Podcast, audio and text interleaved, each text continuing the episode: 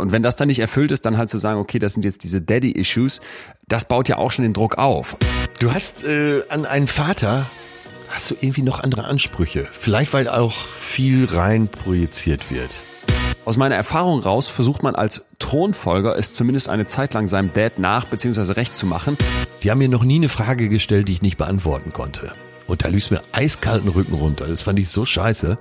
Wo du genau weißt, Vater, du hast, du hast null Ahnung, was wir hier verbrochen haben und wirst jetzt einfach mit sauer und zwar saurer als Mutter. Du denkst ja, irgendwann wird so ein Schalter umgelegt von Kind auf Erwachsen und dann weiß man bis aufs letzte Komma, wie das Leben funktioniert. Betreutes Fühlen. Der Podcast mit Atze Schröder und Leon Windscheid.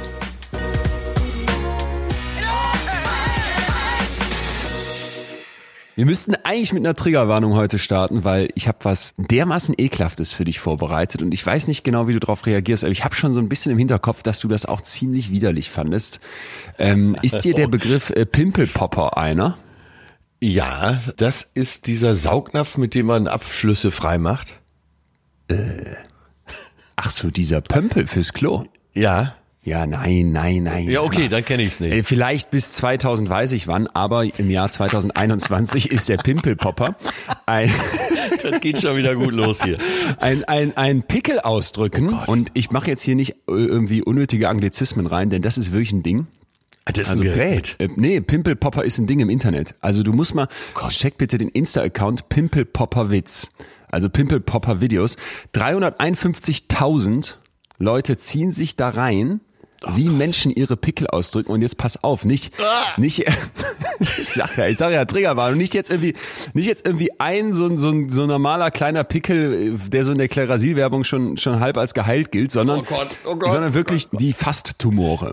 Ja, also ich, nein, nein, wirklich, wo du das Gefühl hast, da wird so ein, so ein halbes Paket Kerrygold aus so einem, aus so einem Berg, aus dem Fuß rausgedrückt. Es, es ist unfassbar ekelhaft. Und warum erzähle ich es dir? Ja, das will ich auch mal wissen. Ich stehe übrigens jetzt schon ganz hinten in der Wohnung. Weil mir hier gerade ein eiskalter Schauer nach dem anderen über den Rücken läuft.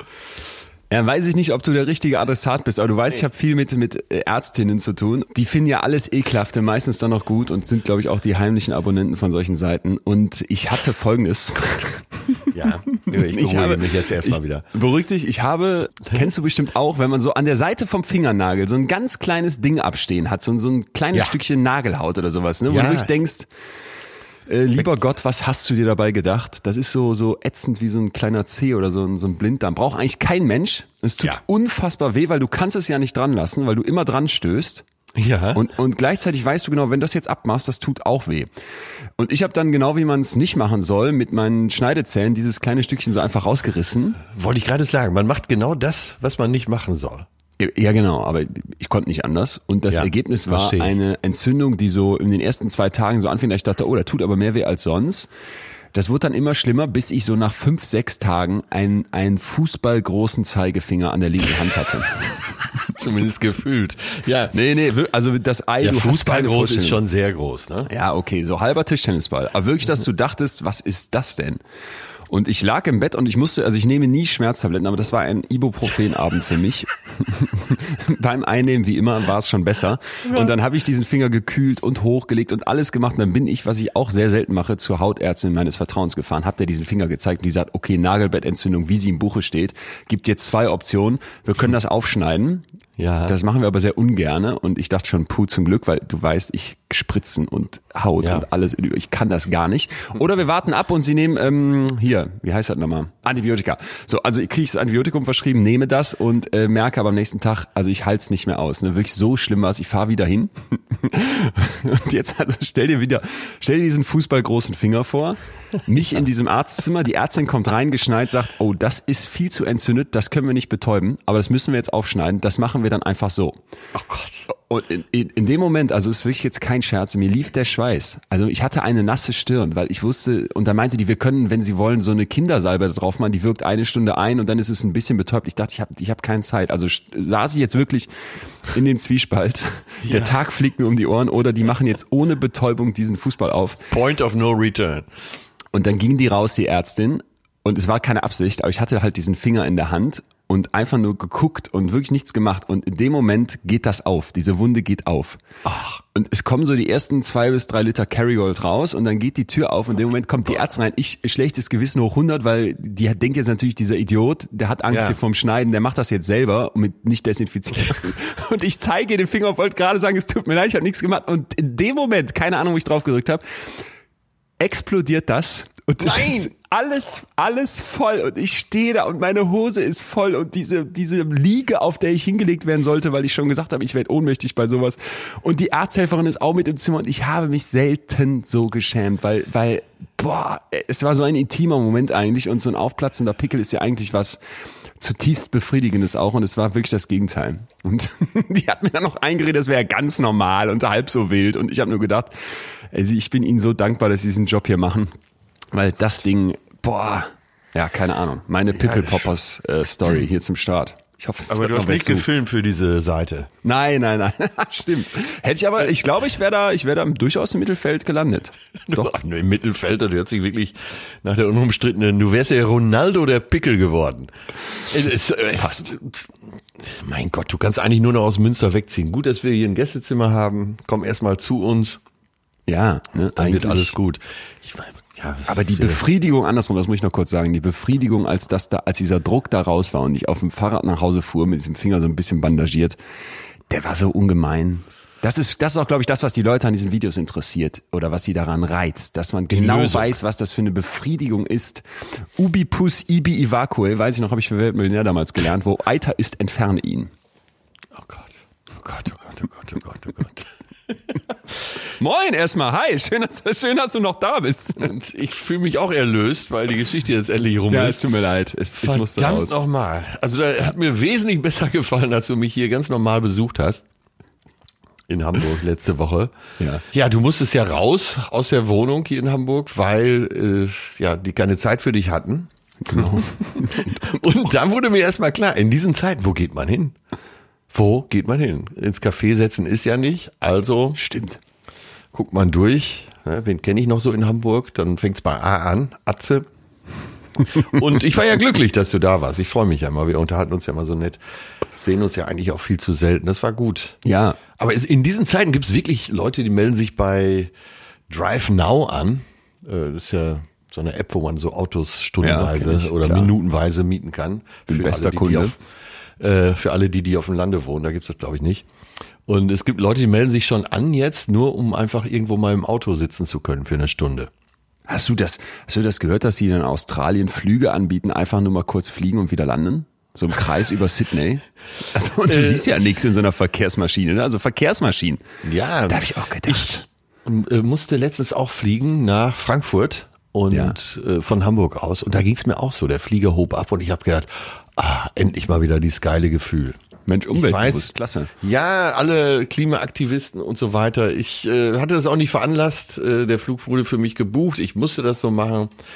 Äh, das ging terminlich nicht anders. Und ja, äh, trotzdem gebe ich gerne zu, Guilty Pleasure. Das war einfach ein geiles Gefühl, mal wieder abzuheben. Echt?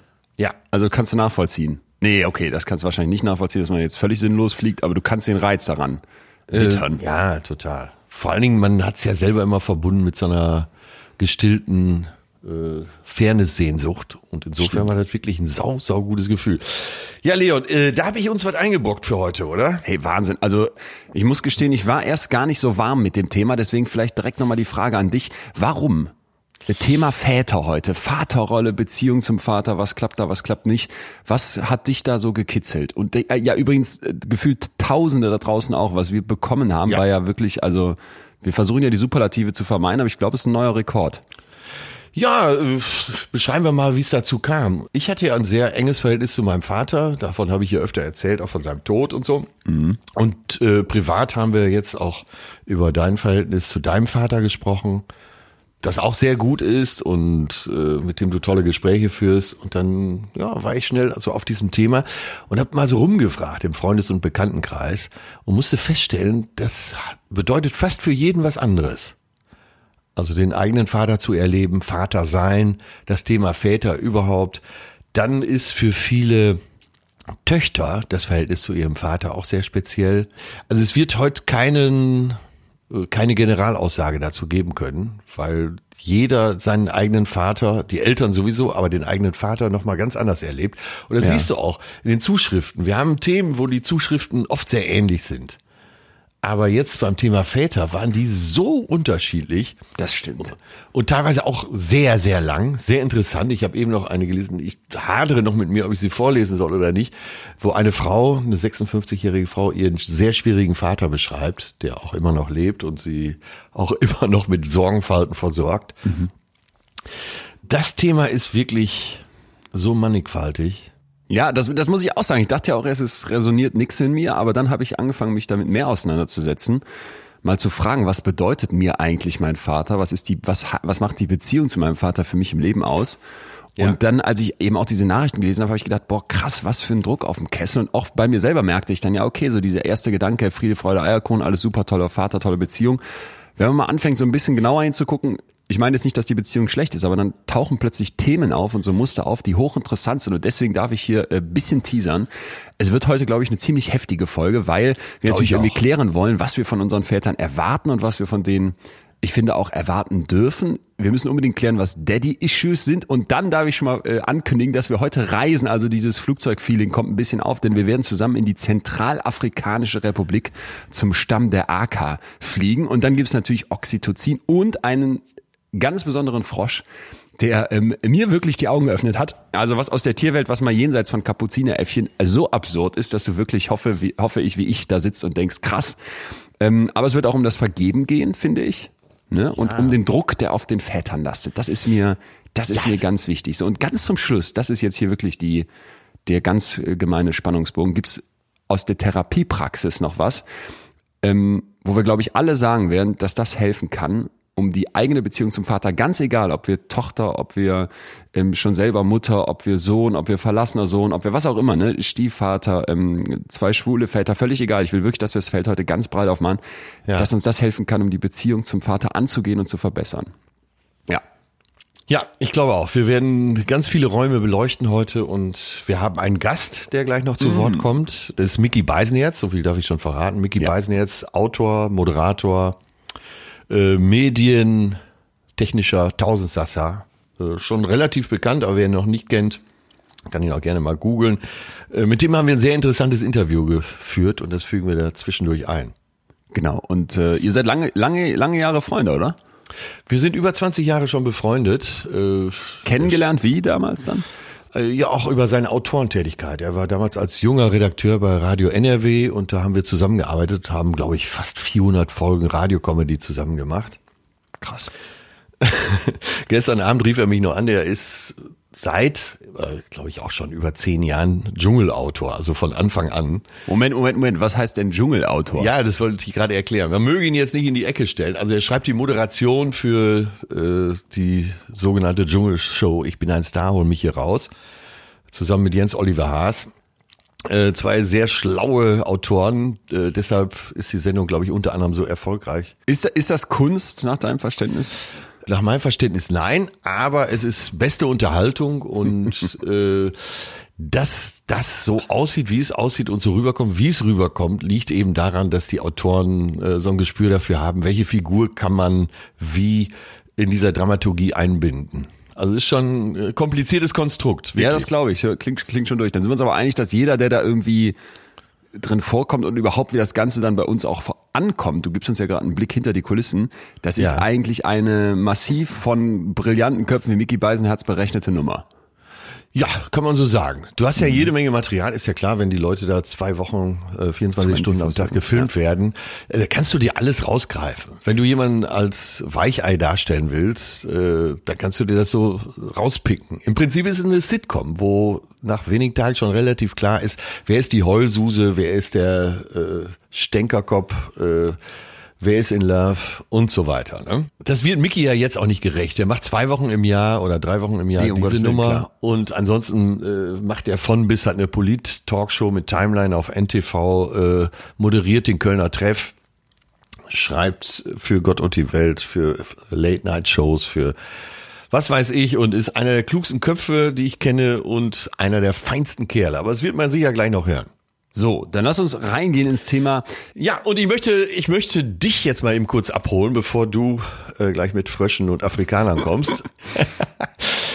äh, Heinz Rudolf Kunze, sagt dir der was? Ja, großer Fan. Ja, dein ist mein ganzes Herz, war es nicht von dem? Doch. Äh, Ja, ja, genau. Das liebe Und ich, ja. Mit Leib und Seele zurück zu dir, bin weit gekommen, noch was soll ich hier? Also immer sehr sinnig, zumindest früher. Hat auch Gedichtbände rausgebracht, hat Balladen geschrieben und so weiter. Und er ist ja Studienrat. Studiert, studierter Pädagoge sozusagen. Lehrer, ne? Auf Und, ja, Deutsch. Lehrer. Und sein Vater war äh, Oberstudienrat. Ich glaube, dein Vater auch, ne? Also nee, ich glaube, Oberstudienrat ist doch Gymnasiallehrer, oder nicht? Äh, ich bin nicht so im Bilde, aber du als Lehrer. Ich meine Kind- schon mal, also ich Ja. meine, das ist, oder Ich will ja auch genau, auf was anderes hinaus. Ja. Auf jeden Fall, Heinz Rudolf Kunze hat eine Ballade geschrieben, wo es um Väter geht, respektive auch sein Vater. Und zwar hat er sich immer Gedanken dazu gemacht, dass er sein Vater als Studienrat ja immer zu Hause ist. Er kommt jeden Tag nach Hause und als Kind hatte er sich immer gewünscht, dass der Vater Abenteurer ist. Man weiß gar nicht, wo er ist in der Welt, aber er kommt braun gebrannt nach Hause und hat tausend Geschichten. Das hast du uns, das hast du uns letzte Woche erzählt ähm, in der Ankündigung. genau. Und da habe ich den Text mal rausgegraben und den möchte ich dir, bevor wir jetzt einsteigen, schnell vortragen. Oh, schön, ja. Oder singen. ja, ich kann, ich komme nicht so hoch wie Heinz Rudolf Hau raus. Also, es geht los. Es kann nicht jeder, nachdem er gezeugt hat, als wortkarger Forscher in der Wüste verschwinden.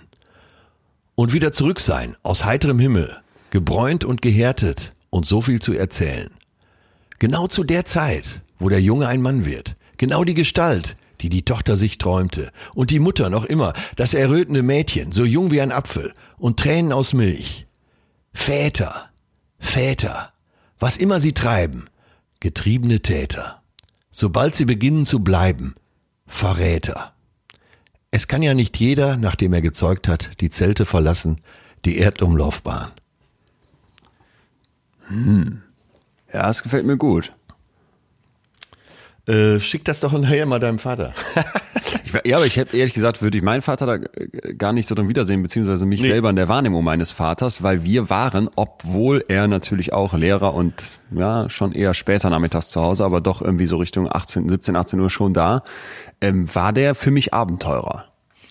Ja, und du beschreibst deinen Vater immer sehr liebevoll und dass ihr euch heutzutage äh, sehr tiefsinnig, teilweise abendfüllend unterhaltet. Das klingt in meinen Ohren immer saugut.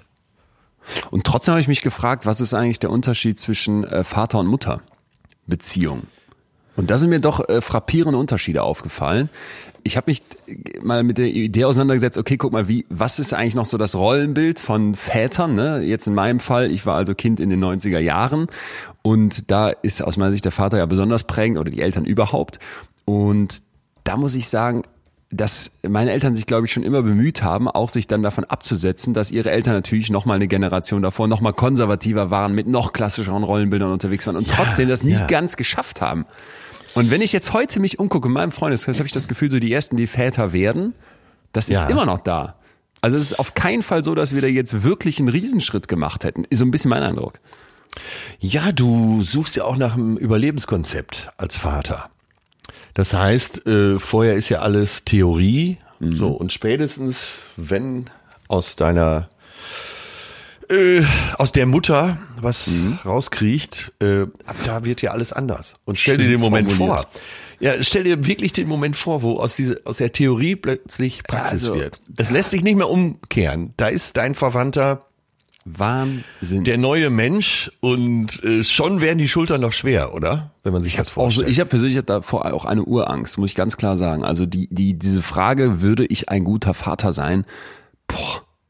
Vor allem, wenn ich mir angucke, wenn ich auch die Zuschriften lese und wenn ich mir so im Netz mal so ein paar äh, Foren da angucke und Insta-Accounts, wo dann der Vater von heute dargestellt wird, dann denke ich, Mann, Mann, Mann, was eine aufgeblasene äh, Anspruchshaltung auch. Das Ja. ist echt heftig.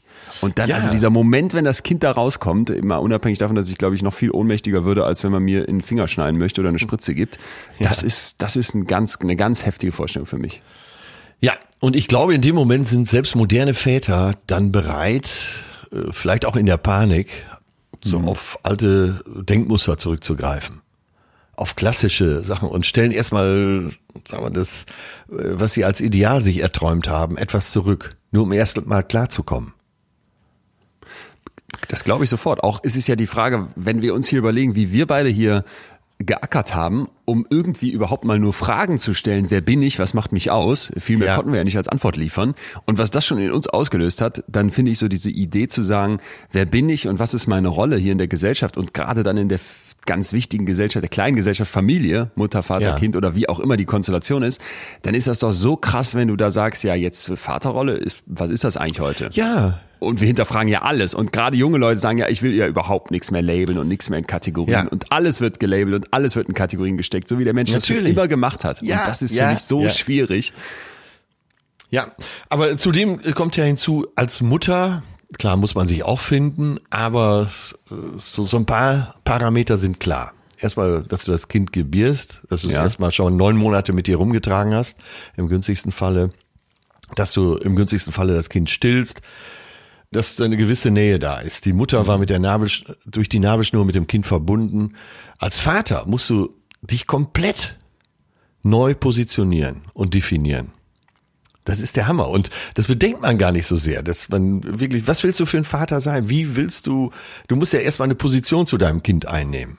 Du hattest ja eben nicht diese Nabelschnur, mit dem du, mit der du schon mal neun Monate verbunden warst. Deinem- Auch so, auch so diese Idee, das fand ich hochinteressant aus der Forschung, dass eine der zentralen Meinungen ist, dass eben die Mädchen als Kinder schon viel mehr auf diese Rolle sich einstellen, weil die halt ne, im Stereotyp und machen wir uns nichts vor, das ist ja einfach nach wie vor massiv präsent, äh, mit den Puppen zu spielen haben oder Ja, vielleicht auch ja, noch immer ja. dazu greifen, weil unbewusst Stimmt, weiß ich ja. was, während die Jungs dann irgendwann plötzlich auch sagen, okay, jetzt bin ich Vater. So dieses neun Monate vorher auch dieses körperliche Erleben dessen, Ja. kann ich jetzt nur aus der Vorstellung mir halt irgendwie herschließen, das wird ja ganz heftig sein. Also mit allen Schwangeren, mit denen ich gesprochen habe, und das, wenn man Anfang 30 ist, werden ja immer mehr dann, ähm, Ja. da merkst du einfach, was das auch körperlich mit einem macht. Also Wahnsinn, was die erzählen. Die, dieser, dieser riesige Bauch, gerade noch mit einer guten Freundin gesprochen, die sich, die sich da hat fotografieren lassen, für privat, nicht für öffentlich, weil ich sehr gut nachvollziehen kann. Ja. Äh, mit diesem Bauch, wo ich auch so dachte, yo, die Vorstellung, dass du dir da, wie schwer ist so ein Kind? Zwei, drei Kilo?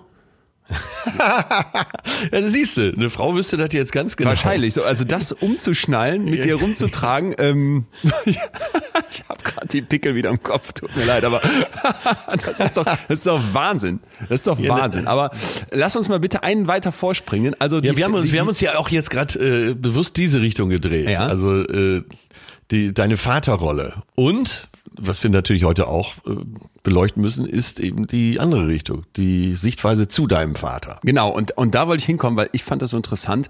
Daddy Issues ist jetzt äh, deswegen ein englischer Term, weil der so, so genau unter diesem Begriff verbreitet ist. Äh, Papa-Themen nenne ich das jetzt mal. Ja. Wo es im Prinzip um die Idee geht, dass du irgendwie ein fehlendes oder ein zumindest in Teilen problematisches Verhältnis zu deinem Vater hast Ja. und dass du das noch heute mit in deinem Erwachsenendasein mit dir rumschleppst, ne? Also irgendwie emotional oder auch physisch, dass dir diese Vaterfigur fehlte oder nicht das lieferte, was dir, was dir in wichtigen Jahren gegeben hätte werden sollen. Ne, ist jetzt alles nicht klinisch, ist jetzt alles nicht offiziell, sondern so ein bisschen diese, diese Idee, dass das dann fehlt, wenn du Daddy-Issue hast.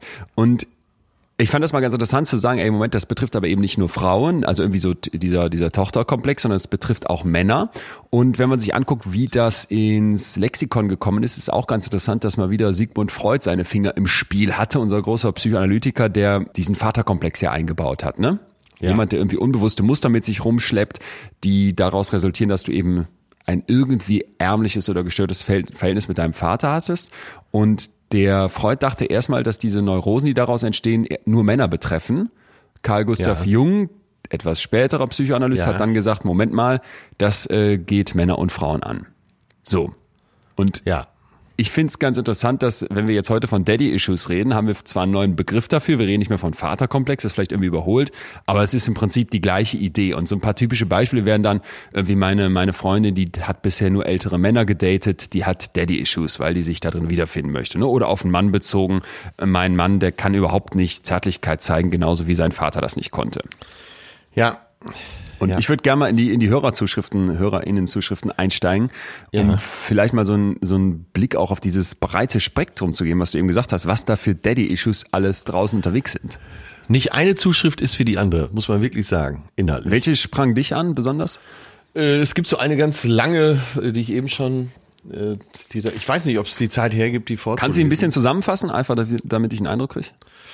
Äh, also Vater war sehr dominant, hatte mhm. sein Traum war immer mit den Kindern irgendwann im Schwarzwald einen Bauernhof äh, zu betreiben, völlig unabhängig zu sein, alles selber anzubauen. Das klingt jetzt wirklich traumhaft, aber es war so, Vater war der Patriarch, in dem Fall würde ich sogar sagen der Diktator ja. und äh, hat den Kindern zum Beispiel, um ihnen die Angst vorm dunklen Wald zu nehmen, auf irgendwelchen Waldlichtungen Schokolade versteckt und die Kinder mussten im Dunkeln dann auf diese Lichtung und äh, die Schokolade suchen. Hänsel und Gretel-like. Oh ja, oder draußen schlafen, damit sie sich mehr an die Natur gewöhnen und so weiter. Ihr mhm. Bruder hat den Kontakt völlig zu seinem Vater abgebrochen. Ich glaube, der war sogar Arzt, der Vater. Ja, Tierarzt sehe ich gerade, ja. Und ja, sie hat noch Kontakt, hat dem Vater aber gesagt, äh, so nicht. Also wenn du Kontakt zu deinen Enkeln haben willst, dann äh, musst du dich da ein bisschen anders verhalten. Vater Ach, wohnt mittlerweile ganz alleine mit 88 Jahren auf diesem Hof im Schwarzwald. Von der Verwandtschaft will auch keiner was mit ihm zu tun haben. Naja, und sie ist 56 und es beschäftigt sie auch heute noch fast jeden Tag. Und das ist ja das, was du eben sagtest. Ne? Wenn, wenn da irgendwas gestört ist, das zieht sich mhm. durch dein ganzes Leben till the end.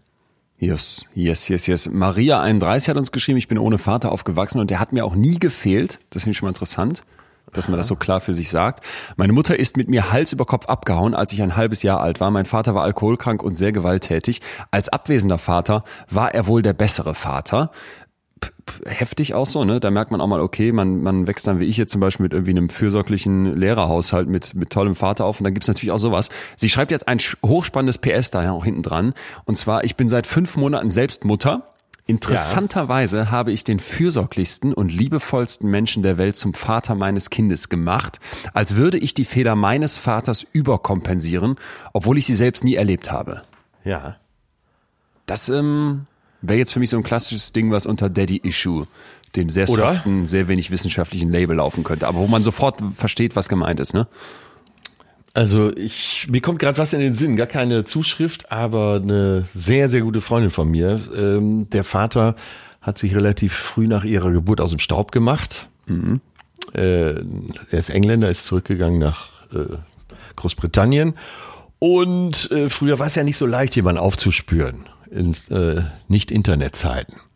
Und sie hat immer mit diesem Loch in ihrer Vita gelebt und hat immer gedacht, ach, wer, wer, wie sieht mein Vater wohl aus? Wer könnte das sein? Mhm. Und hat sich mit Mitte 20 dann irgendwann aufgemacht, nachdem sie ihn äh, gefunden hat durch einige Recherche und Hilfe vieler Freundinnen, nach England und hat ihren leiblichen Vater besucht. Und sie hatte immer eine große Sehnsucht danach.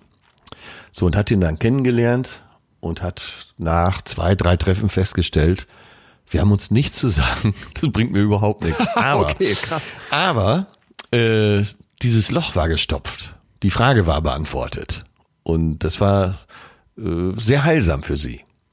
Das fand ich ganz Ach, interessant. Also, also so die Sie sagt so, gut, dass ich es gemacht habe.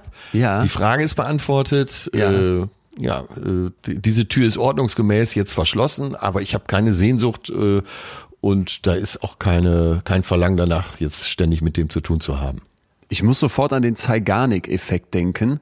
Das war eine junge Wissenschaftlerin, eine junge Psychologin aus der Sowjetunion, die diese Idee aufgestellt hat. Achtung, ist nicht wirklich wissenschaftlich, also konnte nicht repliziert werden, aber ich kann es so auf so einer persönlichen Ebene total nachempfinden. Und zwar hat die beobachtet, dass die Dinge, die nicht abgeschlossen sind, in unserem Kopf extrem viel Raum einnehmen. Ne? Ja. Also dass Kellner sich diese, diese offenen Tische, dass die sich die Rechnungsbeträge davon genau merken können und sobald der Tisch dann weg ist, ist das im Kopf gelöscht. Und, und das kenne ich total. Ne? Also, das ja, ist ein schönes so, Beispiel. Das ist ein schönes Beispiel. Und, ja. und ich finde, das passt dazu richtig gut die offenen Schleifen im Kopf, wenn ja. du die nicht geschlossen hast, kann das echt viel Raum einnehmen. Und wenn es dann einmal zu ist, merkst du auch, passt doch alles, Haken hinter. Ja, genau, weil du nämlich alternativ dir selber äh, mit deiner Fantasie und deiner Vorstellungskraft tausend andere Enden vorstellen kannst. Und jeden ja. Tag vielleicht ein neues. Ja. ja. Hör mal, ich guck gerade mal als Zeugwart unserer kleinen unserer kleinen Reise hier auf die Uhr und merke, ich schon irgendwie rund eine halbe Stunde um, aber da ist noch so viel und ehrlich gesagt macht das, was wir jetzt hier gerade vorlesen und was wir schon haben und was noch gleich kommt mit Miki, was ich ja schon kenne, so viel mit mir oder hat schon so viel mit mir gemacht, ja, dass ich ja. fast vorschlagen möchte, sollen wir nicht zwei Folgen machen? Ja, also bevor jetzt irgendein Stress aufkommt und mir hier wieder ein Pickel wächst, würde ich, würde ich sagen, lieber Ruhe rein und wir machen zwei Folgen. Ja. Also ich so, Leute, die, der Frosch, die, diese Therapieerfahrung am Ende noch, die, die Aka, also das Volk aus Afrika, das ist, das ist Hammer alles und da möchte ich jetzt nicht hier ins, ins Rasen kommen. Äh, sondern dir viel lieber, wenn du einverstanden bist mit Doppelfolge. Ja, ich bin absolut einverstanden. Okay, perfekt. Du bist also einverstanden, dann würde ich dir jetzt noch kurz äh, Philipp vorlesen wollen. Hi Leon, als Mann muss ich sagen, Väter haben auf uns Söhne das betrifft ja uns beide dann auch, einen großen Einfluss, kann ich so unterschreiben. Aus meiner Erfahrung raus versucht man als Thronfolger es zumindest eine Zeit lang seinem Dad nach bzw. recht zu machen. Ich habe in der Auseinandersetzung mit mir dann festgestellt, dass da leider auch viel Kram zwischen war, der mir nicht entsprach. Unsere Ja. Vater-Sohn-Beziehung war freundschaftlich, aber bei Themen wie meinem Outing eher weniger Ja, ja. das ist auch so ein Moment, wo ich denke, okay, da wird ja wirklich so dieses ganz klassische Bild, dieses ganz klassische Rollenverständnis extrem aufge ähm, aufgegriffen, angegriffen, oder? So erschüttert. Wenn du jetzt als Ja. Vater denkst, so hat's zu sein, jetzt kommt dein Sohn, hör mal, ich bin Schulpapa. Bei der, bei der Zuschrift habe ich sofort gedacht, stimmt, die Seite muss man nämlich auch beleuchten, dass man vielleicht irgendwann so eine Nähe vielleicht zu seinem Vater oder eine Sehnsucht spürt, aber dass man eben auch ganz bewusst sagt, das will ich anders machen, da will ich anders sein. Und ähm, je bewusster das geschieht, ich glaube, desto freier kann man da aufspielen. Ah ja, also du würdest raten, das anzugehen und zu sagen, wo will ich wie anders sein auch, als dieser Mann, der mich ja so massiv geprägt hat. Ganz, ja. Fällen. An dieser Stelle möchte ich schon fast rausschreien, den Bitte. Filmtipp. Oh nein, okay. Amazon Prime. Ich war, nein, Ja. keine Angst. Ich komme dir Keine dieses Angst. Jahr nur mit PS Ich liebe dich, aber Ja. das ist meine Mission. Nein, toller Film, Amazon Prime vom letzten Jahr. Uncle Frank heißt er. Äh, spielte in North Carolina, da wo meine Schwester auch wohnt, also Südstaat. In den Anfang der 70er Jahre ein Mann, der schwul ist, passt eben zu dieser Zuschrift und der Vater, so ganz altes klassisches Rollenverständnis, will ihn fast totschlagen. Und es geht um Ehrlichkeit und wie viel man Kindern zumuten kann. Äh, wirklich großer Filmtipp an dich. Dich zwinge ich, den Film zu sehen. Ja. Ist wirklich gut. Und alle anderen dürfen gucken. Äh, Uncle Frank. Uncle Frank ist notiert und ich darf noch eine Frau vorlesen, eine Hörerin. Für Frauen der erste und prägendste Mann in ihrem Leben. Also der Vater, ne? Von dem sie lernen, was, so wie er sich verhält, ein Mann ist. Nicht umsonst landen viele Frauen bei Männern, die ihren Vätern innerlich ähneln, beziehungsweise die gleichen Verhaltensweisen haben. Ja. Das hast du auch schon mal hier attestiert, ne? Dass, Ja, dass ja. Frauen sich das suchen. Da scheinst du nicht alleine zu sein mit dieser Meinung. Du hast ja damals schon gesagt, dass wahrscheinlich ganz viele so sehen. Ich war da skeptisch, aber spiegelt sich hier auch in den Zuschriften immer wieder. Ja, du siehst doch, dass äh, die, äh, das- und ich glaube, da kann, kann das Paar noch so modern sein. Die Mutterrolle ist ja qua körperlicher, äh, ja, wie soll man sagen, Ausstattung schon mal anders. Wir haben ja eben schon von der Nabelschnur und vom Stillen gesprochen. Aber äh, so auch im weiteren Verlauf des Lebens ist doch dann eher der Vater, der sagt, hol mir mal einen 17er Schlüssel. Und, ne, und wenn der Junge sich dann den Finger klemmt an der Werkzeugkiste, Vater sagt, ja, da muss er durch. Und Mutter würde erstmal sagen, ja, äh, ein Schraubenschlüssel, das ist so ein Ding, das sieht so aus wie ein Knochen, hat so links und rechts so Öffnungen, würde das vielleicht erstmal erklären. Ich überspitze jetzt natürlich. Ja, ja, ne? das gefällt mir aber sehr gut, ja. Ich bin Bühnenkomiker. Und äh, an, an so einem profanen Beispiel kann man ja schon begreifen, dass vielleicht beide Seiten auch wichtig sind. Klar, auf jeden Fall. Interessant aber dazu, vielleicht als letztes noch Thema Daddy Issues mal hier aufreißen. Dima hat uns geschrieben, eine Hörerin, ich habe immer wieder diese Diskussion mit meiner Mutter über die Vaterrolle. Braucht man es oder nicht? Ich persönlich kenne meinen Vater so gut wie gar nicht, nur aus Erinnerungen und auch nur schlechte. Aber ich habe noch nie, nie darüber nachgedacht, ob mir etwas fehlen könnte. Und sie sagt, ich, äh, ich staune immer über Menschen, die sagen, dass ihnen etwas fehlt, ihre, eine Vaterfigur oder etwas, was sie wahrscheinlich darunter verstehen würden. Ich habe ehrlich gesagt es für eine Art Ausrede gehalten, wenn jemand sagt, man braucht einen Vater, um anständig zu werden. Ja. Das fand ich ähm, eine sehr interessante Idee, weil ja so gerade bei so Friedrich Merz Köpfen doch, glaube ich, sehr klar ist, Kind braucht Mutter, Vater und auch einen starken Vater oder eine starke Vaterfigur, um irgendwie gut, gut aufzuwachsen. Und Dima sagt, jetzt stimmt nicht. Interessant, sehr interessant, weil doch zwei Drittel der Zuschriften, die ihren Vater verloren haben, äh, darüber ging, dass da ein großes Loch gerissen wurde. Wir sind sehr froh, dass Calm heute unser Werbepartner ist und diese Folge möglich macht. Calm ist eine App, die ihr runterladen könnt und die eine ganze Reihe von Impulsen und auch wirklich wissenschaftlich fundierte Eindrücke und Anschiebe gibt, um die mentale Fitness selber voranzutreiben. Ne? Also man schafft im Prinzip Ruhe im Kopf und ich finde, das ist in diesen wahnsinnigen Zeiten ja vielleicht fast das Wichtigste. Ja, gerade du weißt ja Bescheid, wie es ist, wenn man äh, abends da liegt und nicht einschlafen kann oder zu früh wieder wach ist. Man beschäftigt sich mit dem Handy oder mit irgendwelchen Social Media Kram und besser ist es jetzt eben in diese App reinzuschalten. Calm hat äh, so vier Hauptsäulen. Äh, es gibt einmal die Klangwelten, kann man sich ja direkt vorstellen, was es ist, geführte Meditation. Was mir besonders gut gefallen hat, diese Schlafgeschichten, erzählt von ganz unterschiedlichen Schauspielern mit guten Stimmen wie Jessica Schwarz oder Sebastian Koch. Und es gibt eine Programmbibliothek für einen gesunden Schlaf. Und das Ganze wird auch von Woche zu Woche immer noch mal Genau. erweitert. Das hat mich auch sehr überzeugt. Also man bekommt schon mehrere hundert Stunden Programme zu ganz verschiedenen Themen. Besser schlafen haben wir gerade angesprochen. Ich glaube, das Problem kennen wir alle. Wir lieben den Schlaf und wünschen uns wahrscheinlich mehr davon oder besseren davon. Und was machen wir aber? Wir scrollen uns dann abends nochmal schnell oder vielleicht sogar nachts, wenn wir wach werden, durch irgendwelche Social-Media-Kanäle, lesen irgendwelche neuen Nachrichten, News und lenken uns vom Einschlafen ab.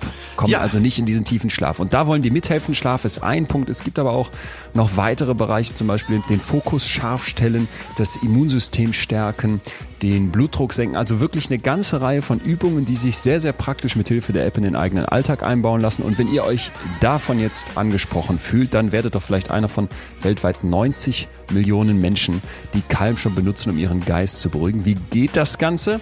Wir haben für euch wie immer einen Link. Heute könnt ihr direkt einsteigen unter calm.com slash supervised feeling zusammengeschrieben, also C-A-L-M für calm.com slash S-U-P-E-R, also super, S-U-P-E-R, V-I-S-E-D und dann Feeling, F-E-E-L-I-N-G.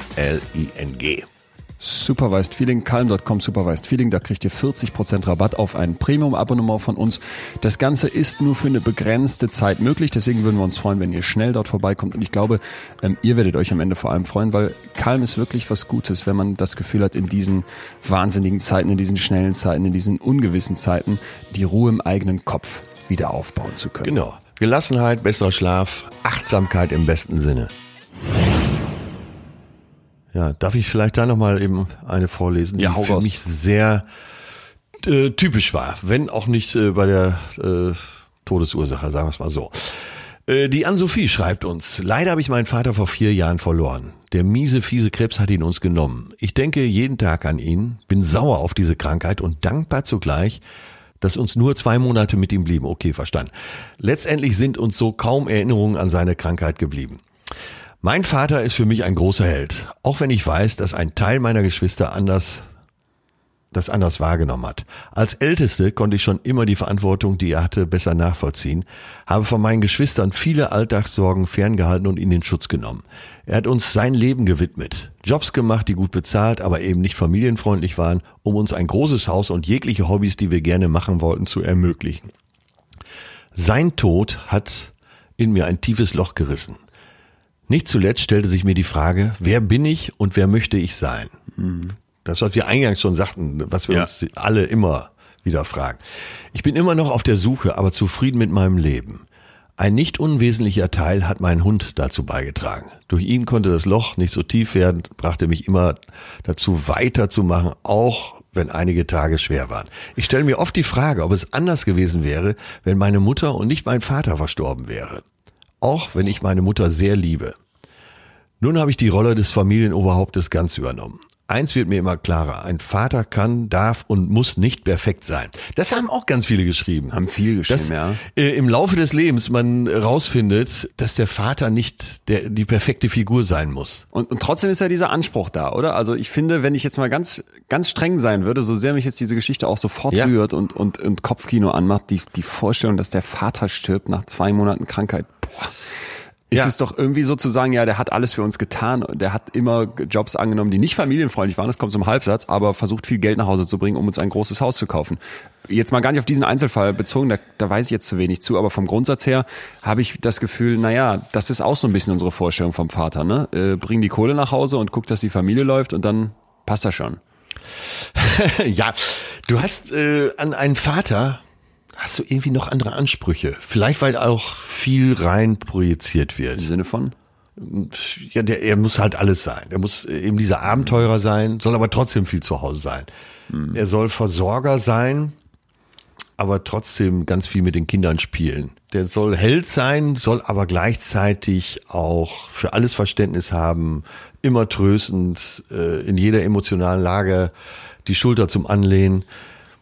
ja, und äh, ich glaube, das kann keiner schaffen. Ich kenne einige Väter, jetzt bin ich noch eine andere Generation als du, die versuchen dieses Bild vom perfekten Vater zu leben. Mir hat mal ein Kumpel gesagt, da waren die Kinder von ihm, glaube ich, so um die zehn Jahre alt, zehn und zwölf. Die haben mir noch nie eine Frage gestellt, die ich nicht beantworten konnte. Und da ah, ließ ja. mir eiskalten Rücken runter. Das fand ich so scheiße. Krass, weil die noch nie über sowas geredet haben, wo man dann auch mal sagt, du, da Ja, äh, das, das, äh, er hat versucht, unfehlbar zu sein. Okay, krass. Und was übt das für einen Druck auch auf Kinder aus, wenn äh, die Eltern keine Fehler haben und keine Fehler machen? Ja, ja. Jeder macht's nach seinem besten Wissen und Gehwissen. Und das kann keiner zu 100 Prozent schaffen. Auch die Mutter macht ihre Fehler, Vater ja. macht seine Fehler. Und das entlastet ja auch. Und das entlastet auch die, die Kinder. Ja.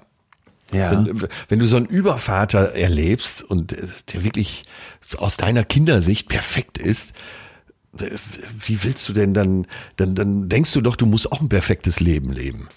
Ich finde auch diesen Begriff Daddy Issues oder überhaupt so dieses Jahr, da habe ich ein Vaterthema oder Vaterkomplex, jetzt egal wie wir es nennen, deswegen sehr anmaßend, weil es doch eigentlich ein, ein ganz natürliches Bedürfnis beschreibt, nämlich dass du dort einen Vater hast, der bestimmte Sachen erfüllt, der dir bestimmte Dinge mitgibt und ja. wenn das dann nicht erfüllt ist, dann halt zu sagen, okay, das sind jetzt diese Daddy-Issues, das baut ja auch schon den Druck auf. Also alleine so zu, so zu erklären oder so sehr vieles über diese ja. Daddy-Issues zu erklären, finde ich, ist auch etwas, was ich, naja, irgendwie schwierig finde, denn irgendwie dieser, dieser natürliche Hunger für, nach, auf einen Vater oder nach einem Vater, so habe ich das auf so einer Philosoph in so einem Philosophie-Blog gelesen, den ich hochinteressant fand. Das ist ja. doch etwas, was komplett natürlich ist. Und ja, dann halt zu sagen, wenn das jetzt eben ne, nicht erfüllt ist oder wenn dann irgendwie da vielleicht etwas fehlt oder unseren Vorstellungen nicht so entsprach, oh ja, du hast Daddy-Issues oder du hast irgendwie einen Komplex, das macht das so, macht das so krank. Ja, ja, ja, und das überhöht das Thema auf äh, oder überhöht die Erwartung viel zu sehr. Mhm. Und deswegen äh, fand ich jetzt gerade auch äh, so erfrischend, äh, ich weiß nicht mehr den Namen äh, der Zuschrift, der sich geoutet hat bei seinem Vater oder wo auch immer, Philipp, dass der gesagt hat, hat in dem Moment musste ich auch erkennen, dass ich auch anders sein will. In vielen Punkten. Ja. Ähm, und darum geht's ja auch. Man muss ja nicht ganz genau so sein. Äh, also bis zu einem gewissen Lebensalter denkst du ja, das ist der Weg. Ne? So geht's. Ja, das ja. das ja. Muster, was du zu Hause siehst, deine Mutter, dein Vater, wie die miteinander umgehen, wie die mit äh, deinem Bruder und dir umgegangen sind. Du denkst ja, so ist das, so ist das Leben, so funktioniert's. Und du denkst ja auch bis zu einem gewissen Alter, äh, die Eltern haben alles vom Leben verstanden. Ne? Du denkst ja, irgendwann Komplett. wird so ein, Schalt, so ein Schalter umgelegt von Kind auf Erwachsen und dann weiß man bis aufs letzte Komma, wie das Leben funktioniert. Und bis man dann mal wieder begriffen hat, dass die Eltern auch nur versuchen, klarzukommen. ja. Das, das finde ich so einen wichtigen Punkt. Ich glaube, ja. dass, dass wir mit dieser Anspruchshaltung, ey, Eltern wissen, wie es läuft und haben sich auch entsprechend zu verhalten, weil sie unfehlbar ja. sind, weil sie uns in, den, in der Kindheit ganz früh zeigen, guck mal, ich mache jetzt mal auf meinen Vater bezogen, der, der weiß, mit welcher Autobahn man von München nach Köln fährt und der kennt auch ja. die Autobahnkreuz, die man dann braucht. Ne? Der geht nach ja. mir ins Bett, der steht vor mir auf, der fährt das Auto sicher in den Urlaub, der baut mir einen ja. Batterieanschluss hinten im Auto ein, damit ich mit meinem Walkman da 13 Stunden die drei Fragezeichen bis nach Südfrankreich durchhören kann.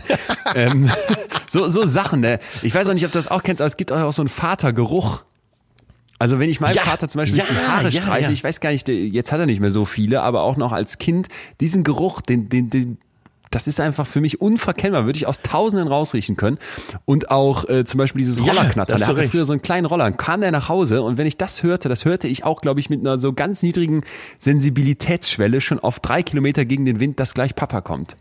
Und, und das waren natürlich auch so Momente, wo du wirklich merkst, okay, das ist so als Kind halt die Vorstellung, so ist Papa und so geht's richtig. Und ähm, da ist er natürlich für mich ein Riesenidol und, und lebt etwas vor. Und ja, erst später merke ich dann, dass da auch Sachen sind, wo du denkst, hm, das würde ich jetzt anders machen. Und das sind vielleicht Kleinigkeiten. Also zum Beispiel Mutter wird wegen irgendwas sauer. Ganz, ganz typisch bei uns als Kinder. Mutter Ja, war irgendwie, war, Hannes und ich haben Scheiß gemacht. Zum Beispiel uns Buntstiftminen ins Ohr gesteckt. Vater kommt, äh, äh, weil er ja in der Schulleitung war, bei der Gesamtschule, äh, viel später nach Hause als Mutter, die zum Teil dann auch eben eine Halbtagsstelle hatte und äh, weiß jetzt gerade gar nicht, was los ist, weil er sowieso bei unseren Themen so bedingt immer auch nur Bescheid wusste, um es mal so zu formulieren und wird dann einfach mit sauer. Das waren für mich immer so die geilsten Momente, wo du genau weißt, Vater, du hast, du hast null Ahnung, was wir hier verbrochen haben und wirst jetzt einfach mit sauer. Und zwar saurer als Mutter. Lass mich in Ruhe. ist das gut? ich glaube, ich schlapp. Oh Gott, ist das gut. Aber mir lief's eben eiskalt den Rücken runter, als du vom Geruch deines Vaters gesprochen hast. Mein Vater ist ja jetzt auch schon, äh, ich glaube, sechs Jahre, sieben, Ja. acht Jahre tot. Und ich weiß noch, wie der riecht. Ja, also zu Lebzeiten. Ja. Ja.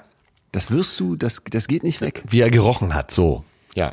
Und ich wollte noch mal was reinschmeißen jetzt, was uns, finde ich, noch mal einen ganz guten Eindruck davon, davon gibt. Wo kommt das eigentlich her mit dieser Vaterrolle und auch dieser sehr, ja doch oft noch konservativen Vorstellung davon, was Vater zu sein hat?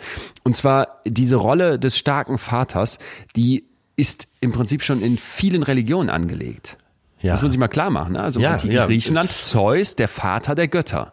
Was wir ja auch, ja, was wir ja auch immer gleichsetzen müssen mit der Kultur zu der Zeit. Oder zumindest als, als große Säule der Kultur, ne? oder Ja, großen, mal, großen als- Einflussnehmer darauf. Als Leuchtfeuer der, der vorherrschenden Kultur, ja. Oh, ja, Leuchtfeuer klingt mir zu positiv. Ich weiß, du weißt, ich bin den Religionen ja oft sehr skeptisch gegenüber, aber gut. Ja, aber äh, es hat früher eine größere Rolle gespielt, äh, in der, vor allen Dingen vor der großen Aufklärung. Aber äh, das muss man da vor dieser Zeit eben miteinander verbinden. Und so eine Säkularisi Definitiv. Säkularisierung, wie wir sie später erlebt haben, fand ja nicht statt. Leuchtfeuer klingt für mich nur so unfassbar positiv. Na gut, Ja, egal. aber, nee, ich Ähm, habe das seemännisch verstanden. Also was eine, Richt was eine Richtung anzeigt. Das ist ja ein Leuchtfeuer im Sirene genannt. Die locken mich auf die Felsen. So, im Christentum aber, um zu den Vätern zurückzukommen, Gott, ne, der Vater des Himmels. Ja. Odin in der germanischen Mythologie, der Allvater aller Götter.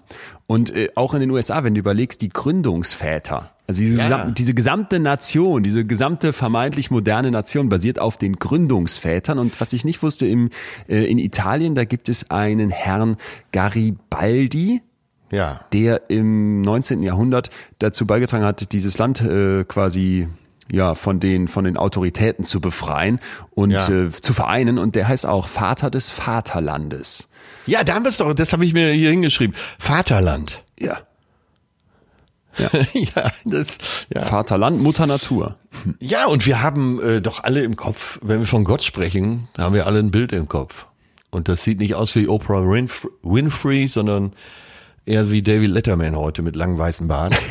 Wobei mir Margot Kessmann, du weißt, Ja. äh, Chefin evangelische Kirche, äh, mal erzählt hat, dass ihr Bild von Gott auch durchaus eine Freundin, eine gute Freundin sein könnte. Aber ich Ja, weiß, was ja, du meinst. Ich habe bei Gott auch sofort, wie im Asterix-Film damals, der Zeus, klar, weißer, weißer Typ. Da haben die da so eine Persilwerbung draus gemacht. Das verarscht. Aber das ist auch mein Gottbild, klar. Ja, so. Eine englische Freundin von mir sagt gern mal in solchen Fällen, I saw Jesus and she was black. Geil. Aber es ist, das ist, ist, ich wüsste ich mal gerne den Prozentsatz an Leuten, bei denen im Kopf irgendwie ein andersartiger Gott auftaucht, als der, den du gerade beschrieben hast. Mag Wie ja sieht sein, denn dein Gott aus? Ja, so genau wie du gerade gesagt hast. David Ja. Letterman, jetzt, ja, perfekt. Bisschen dicker vielleicht noch und so ein Ja, ja, ja, Gandhi-Umhang. wird ja auch langsam, Digga. Ich empfinde jetzt hier die große Leichtigkeit in Sachen Väter, weil augenzwinkernd wir von David Letterman und Co. sprechen. Ja. Und ich glaube, das ist die perfekte Stelle, um überzuleiten zu unserem Interviewgast, zu Mickey Beisenherz. Du hast auch richtig Spaß an dem Interview gehabt, oder? Vor allem auch an ihm als Typ. Also das, was er uns jetzt gleich erzählen wird, ist für mich extrem entlastend gewesen, in, in vielerlei Hinsicht. Ich würde sagen, äh, steigen wir ein, oder? Ja. Er hat einen Vater und er hat eine junge Tochter. Seine Tochter ist fünf Jahre alt. Das sind vielleicht zwei Informationen, die ganz gut von vornherein sind. Er hat einen Vater, finde ich beim Menschen immer eine gute Info. Danke nochmal. Los geht's. Ja, bei Mutter ist man sich ja immer sicher, beim Vater nicht. So viel wollte ich nur dazu sagen. okay, hinein ins Vergnügen.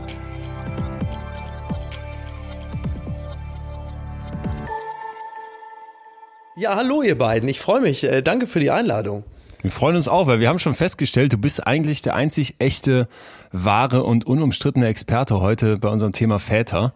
Denn äh, weder Atze und ich können ja aus dem, aus dem echten Leben zum Thema Väter erzählen im Sinne von Vater sein. Aber äh, also wo wir uns sicher sind, dass wir alle, das weiß man immer ganz genau, dass äh, jeder eine Mutter hat. Ja. Schon, schon beim Vater ist man sich nicht mehr so sicher, aber äh, Ja, das stimmt. Ja, naja, ja, ich, ich komme ja als, ich bin ja Jahrgang 77, da war die, die, die Präsenz, also sagen wir mal so, ähnlich wie jetzt im Corona-Jahr 2021, gab es also keine, für Väter keine Präsenzpflicht. So, zumindest Ja. gefühlt nicht. Das ist schon ein bisschen was anderes gewesen damals. So im Vergleich zu dem, wie äh, ich die Vaterrolle heutzutage definiere. Aber Rolle ist ganz gut. Damals waren die Rollen noch klar, oder? Ja, damals waren die Rollen klar. Es wurde auch nichts, es wurde auch nichts anderes äh, erwartet. Von, also der Anspruch, den Väter an sich selber hatten, äh, hat sich auch nicht großartig unterschieden von dem Anspruch, den die Mütter an den Vater hatten. Man hat vielleicht wahrscheinlich als, als verheiratete Frau dann mal mit den Augen gerollt, äh, wenn der Mann äh, seine Rolle noch weniger ausgefüllt hat, als es ohnehin schon äh, der Fall war, aber dass da jetzt die Frau sagte, pass mal auf, äh, du bist der Vater, das bedeutet, du musst jetzt hier äh, mit mir paritätisch diese Kindesbetreuung äh, be- begleiten, das glaube ich weniger. ja, springen wir mal ganz zum Anfang zurück. Keine Angst, jetzt kommt nicht die Zeugung, sondern das neun Monate später. Ähm, du hast einen Bruder, einen älteren Ja. Bruder. Du kamst dann wie viel später? Äh, sechs Jahre später. Sechs Jahre später. Oh, das ist ja schon ein ganz schöner Unterschied. Also zwei Einzelkinder erstmal. Ja, ja, ja, äh, wobei ich sagen muss, äh, dass wir schon, da wir ja nun auch wirklich sehr viel Zeit unter dem selben Dach verbracht haben, dass ich schon mich äh, sehr deutlich als kleiner Bruder habe fühlen dürfen über viele Jahre hinweg. Also Ja. wir haben da nicht so aneinander vorbeigelebt.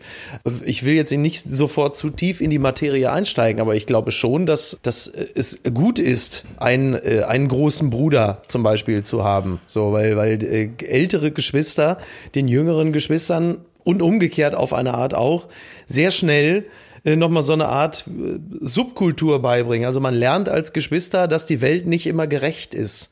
auf die so, eine oder okay. andere Art. Jo, das stimmt. Ja, aber das ist ja sehr, ist ja sehr heilsam, ist ja sehr heilsam, weil Eltern ja heutzutage, ich zähle ja auch nun bis zum gewissen Grad dazu, äh, immer versuchen, ihren Kindern alles abzunehmen und sie vor, vor schlimmen Erfahrungen zu bewahren. Und diesen Anspruch haben Geschwister in der Regel nicht. Ja, das, äh, das manifestiert sich ja darin, dass man sagt, derjenige, der den beim Bad den Lichtschalter außen erfunden hat, hatte nie Geschwister. Leon, wie viel Abstand hast du zu deinem Bruder? Zwei Jahre. Und ich kann, also ich teile das total, was du sagst, Miki. Wir haben ja letztens hier über das böse Menschen gesprochen. Ich habe so ein bisschen erzählt, wie ich als älterer Bruder meinen jüngeren Ja. Bruder durch die ganz harte Schule geschickt habe mit mit Ja. Stöcken schlagen und mit im Pool, ähm, in dem wohlgemerkt kein Wasser war, einsperren ähm, und solche Geschichten. Aber ehrlicherweise, ich würde es auch andersrum nicht missen wollen. Also ich glaube, ich bin auch der festen Überzeugung, das wäre, finde ich, noch eine Frage an dich auch direkt, dass die Menschen in unserem Leben uns doch schon vor allem als Kinder extrem mitprägen, oder nicht? Ja, natürlich, klar. Also wer da Also- an unserer Seite ist, der hat einen fetten Einfluss auf den Rest, der dann noch kommt. Ja, total. Also ähm, mein, mein Bruder zum Beispiel, also es gab dann bei uns in der Familie durch meinen Bruder auch so eine Art Binnenterrorismus. Ja. Also, ähm, dass mein Bruder war schon für mich auch so eine, also innerhalb des Familienkonstrukts dann so, so eine Art Saddam, äh, der, wenn die Eltern nicht da waren, äh, da mich schon gegängelt hat. Also ich habe manche Sommer gar nicht miterlebt, weil ich immer ein Kissen auf dem Gesicht hatte. Aber es ist, aber es ist auf der, aber es ist auf der anderen Seite nach, nach außen hin, Ja. äh, war er aber natürlich auch derjenige, der mich gegen andere verteidigt hat. Also ich wollte gerade sagen, so ein Diktator liefert ja auch Stabilität. Ja, wirklich, genau, genau. Es, äh, er liefert Stabilität und natürlich gibt es dann wiederum auch noch mal äh, äh, so eine Art Solidarität unter Geschwistern, wenn die Eltern den äh, den dann anpumpen, den älteren Ja. Bruder. Oder mein Bruder behauptet ja bis heute, mein Vater hätte ihn irgendwie mit so einer Latte vermöbelt, wo auch noch so ein Nagel rausgeguckt hätte. Der Klar. wurde dann im Laufe der Jahre, wurde ja auch immer länger, der Nagel, und immer rostiger. Das ist aber, soweit ich weiß, äh, gab es diesen Vorfall eigentlich in der Form nicht. Okay, ich, wo- ich habe letztes Jahr an Weihnachten mit meinem Vater äh, herausgefunden, Und das hat er selber zugegeben und ich erinnere mich auch dumpf, zumindest bilde ich mir das ein, dass ich als Kind einmal, ich weiß nicht, was ich gemacht habe, es muss aber schlimm gewesen sein, im Unterhemd unter die kalte Dusche gestellt wurde. Also wirklich gepackt unter die Dusche und kalt abgeduscht. Ich, ich finde, Ah, ja. das ist, ist Brett mit Nagel in den 90ern. Das klingt Das ist so Waterboarding, ist schon so ein, so ein leichtes Fast. Waterboarding, möchte ich sagen. ne? Für mich ja. klingt das al- als der Älteste in der, dieser Runde klingt das alles nur logisch. Aber äh, kommen wir doch mal zu deinem Vater. Weißt du, ob äh, Vater bei euren Geburten dabei war? Das ist eine sehr gute Frage. Ich habe sie nie gestellt. Ich gehe davon aus, zumindest nicht die ganze Zeit. Also ich gehe davon aus, er ist erst so im, er ist erst so im, im letzten Achtel ist er vorbeigekommen, hat gesagt, und Gitte, wie läuft das denn? Ist er, ist er Echt? bald da? Ja, ich schätze mal, ich glaube nicht, dass der die ganze Zeit dabei gesessen hat. Ich glaub, Das wäre für mich der Moment, wo ich als Vater gehen würde, glaube ich, das letzte Achtel. Ich, also diese Vorstellung, äh, jetzt Kopfkino an, was dann da abgeht, boah, also das würde mich, ich glaube, ich würde Ja. ohnmächtig werden. Wie ist die, wie Ja. ist die Praxiserfahrung? Hast, warst du da dabei im letzten Achtel? Ja, ich war dabei, ja, ja, ich war dabei. Allerdings muss ich fairerweise sagen, ich will jetzt auch nicht zu sehr da äh, in die Intimitäten einsteigen, aber es, Ja. aber es war jetzt, äh, es war äh, ein Kaiserschnitt und ich war dabei. Also ich habe den Kaiserschnitt Also bei deinem gemacht, eigenen Kind. saß- Bei der ja, eigenen meinem eigenen Geburt Kind. Ja, bei jetzt. meiner eigenen Geburt war ich wohl auch dabei, soweit ich weiß, ne? Ja. Ja, ja, ja. Also nee, nee, ich war dabei, aber auch da wieder, ähm, ne, wir reden ja hier auch über eine andere Zeit. Äh, heute hat man als Mann ja auch den Anspruch, man möchte das ja schon gerne miterleben. Also man muss jetzt nicht mit der Super 8 Kamera äh, da irgendwo zwischen den Schenkeln stehen und sagen, so jetzt lächel doch mal. Aber ähm, es ist schon so, dass so viele Momente, also es sei denn, man ist jetzt von den Wollnies, dann hat man häufiger die Gelegenheit, aber man möchte in der Regel ja das schon auch miterleben. Oder nicht Mann, sondern ich, ich wollte es miterleben. Hast du denn deinen Vater äh, später mal darüber reden hören, dass es äh, ein Erlebnis war oder ein einschneidendes Erlebnis oder so beeindruckend war? Nö. Haben wir auch wirklich nie drüber gesprochen. Also das war wahrscheinlich die Generation, die noch nicht so drüber gesprochen hat, ne?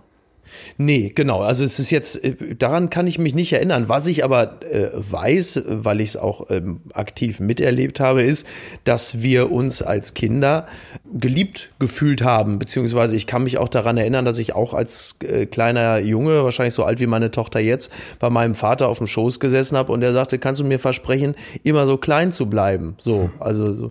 so. Ja. Und dann habe ich ihm das natürlich versprochen, hat nicht ganz geklappt.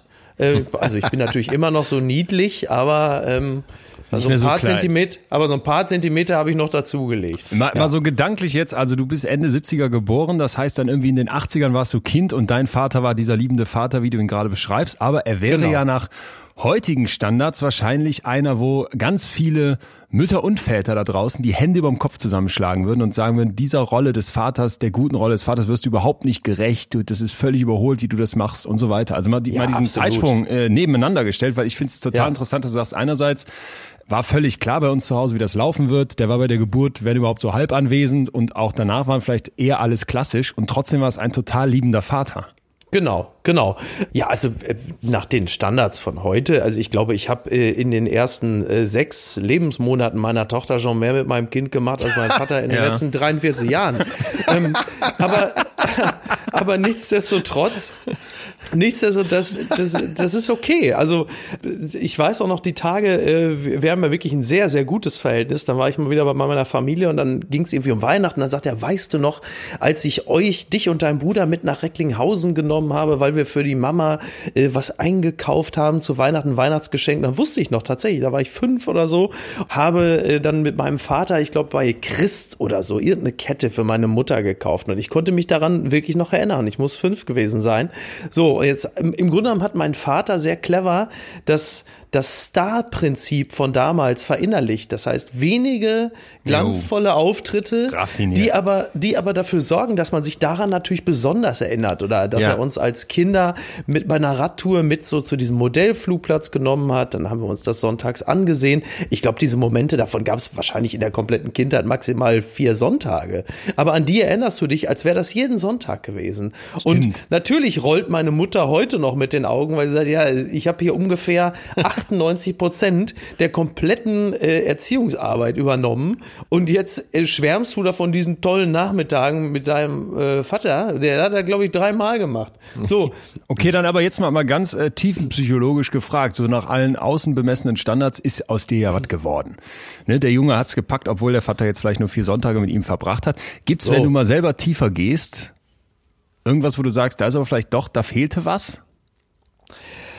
Ähm, ja, also ich, ich glaube so als, als Beratungsinstanz für eine äh, vielleicht auch in der Pubertät äh, äh, kriselnde Psyche und als, als ähm, Gesprächspartner für tiefe äh, Krisen ist er dann doch in, in vielen Phasen meines Lebens äh, nicht verfügbar gewesen oder von mir auch, auch aus nicht gesucht worden, sagen wir es mal so. Das hätte man, das, das, das wäre vielleicht nicht schlecht gewesen, wenn man so ein Verhältnis zu seinem Vater hat, dass man sagt, wenn ich diese Probleme habe, dann ist er der Erste, an den ich mich wende. Da wäre meine Mutter immer die, die Erste gewesen. Genau, bei meinem Bruder glaube ich ähnlich. Aber das ist nichts, was ich ihm in irgendeiner Form nachtrage oder heute irgendwie mit mir rumschleppe oder so. Also mein Vater ist ein, ist wirklich ein, ein feiner Mensch und das, das klingt negativer, als ich es meine, der es nicht besser konnte. So, er hat das Beste, er hat das Beste gegeben, was er hatte. So.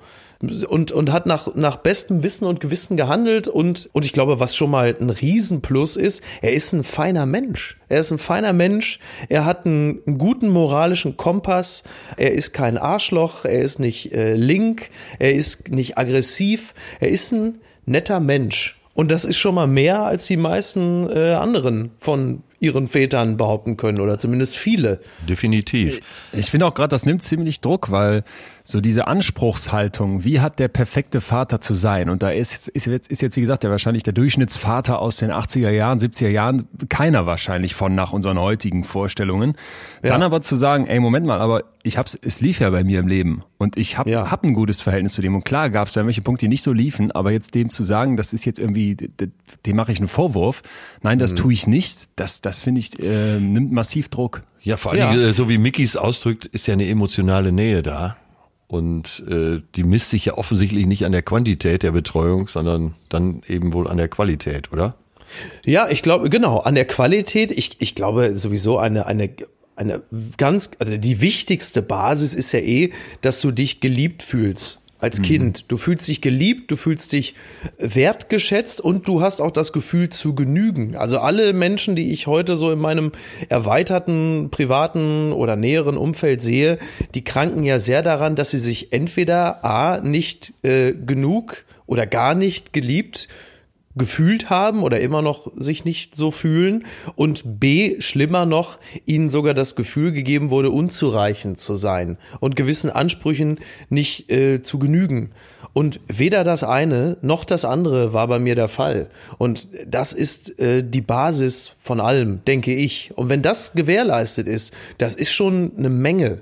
So, dann hast du schon mal Sicherheit. Und das ist, und, und was dann noch dazu kommt, ja klar, da, da gibt's natürlich dann in der B-Note noch eine ganze Menge mehr zu leisten für Eltern. Aber ich glaube, wenn das schon mal da ist, ist es schon mal nicht so schlecht. Aber was machst du heute bewusst anders als Vater einer Tochter, einer fünfjährigen Tochter? Äh, mehr, viel mehr Präsenz natürlich, viel mehr äh, äh, Führung und Begleitung und natürlich auch viel mehr Dialog. Also äh, ich, ich stehe ja im, also ich bin ja jetzt nun nicht jeden Tag, äh, im, äh, teile mir nicht jeden Tag äh, die Wohnung mit meiner Tochter, aber dann doch mehrmals die Woche. Und wir äh, stehen halt einfach im, im, also klingt so wahnsinnig technisch, wir stehen im Austausch, klingt nach bilateralen Gesprächen. so meine ich ja gar nicht, sondern wir, wir unterhalten uns einfach ganz viel miteinander. Ich weiß, was in ihrem Leben los ist. Ich weiß, wie ihre Freundinnen heißen, ich weiß, wie die Freunde heißen, ich weiß, was sie äh, betrübt, äh, ich weiß, was ihr Spaß macht und es ist also neben, neben einer äh, liebevollen Strenge, was aber eher sowas bedeutet wie äh, verhalte dich, also sag guten Tag und tschüss und setz dich anständig hin, wenn du dich nicht gerade rumlümmeln darfst. Und äh, ist es natürlich auch noch ausreichend Platz für Quatsch da. So. Und ähm, ja, also einfach dem, dem Charakter des Kindes gerecht werden. Darum Ja. geht's ja. Und, und was sind so Momente, wo du haderst, wo du selber das Gefühl hast, okay, ich habe ja schon eine bestimmte Vorstellung von, wie Vater sein zu sein hat, ne? Und auch wenn das vielleicht vom aktuellen Standard hier abweicht und du da irgendwie lockerer drauf blickst, gibt es doch bestimmt trotzdem Momente, wo du denkst, verdammt, werde ich dieser, werde ich dieser Rolle gerecht, werde ich meinem eigenen Anspruch gerecht. Ja, das hat ja, glaube ich, in erster Linie immer was mit der Zeit zu tun. Ne? Also dadurch, dass äh, meine Tochter wie so viele Kinder heutzutage ein Scheidungskind ist, bin ich also nicht, nicht jeden Tag für mein Kind präsent, äh, was ich jetzt überhaupt gar nicht so dramatisch finde, denn äh, wäre ich noch verheiratet oder ich würde mir jetzt mit äh, der Mutter des Kindes noch eine Wohnung teilen, wäre ich auch nicht jeden Tag präsent, weil ich vom Berufswegen ja auch weg müsste.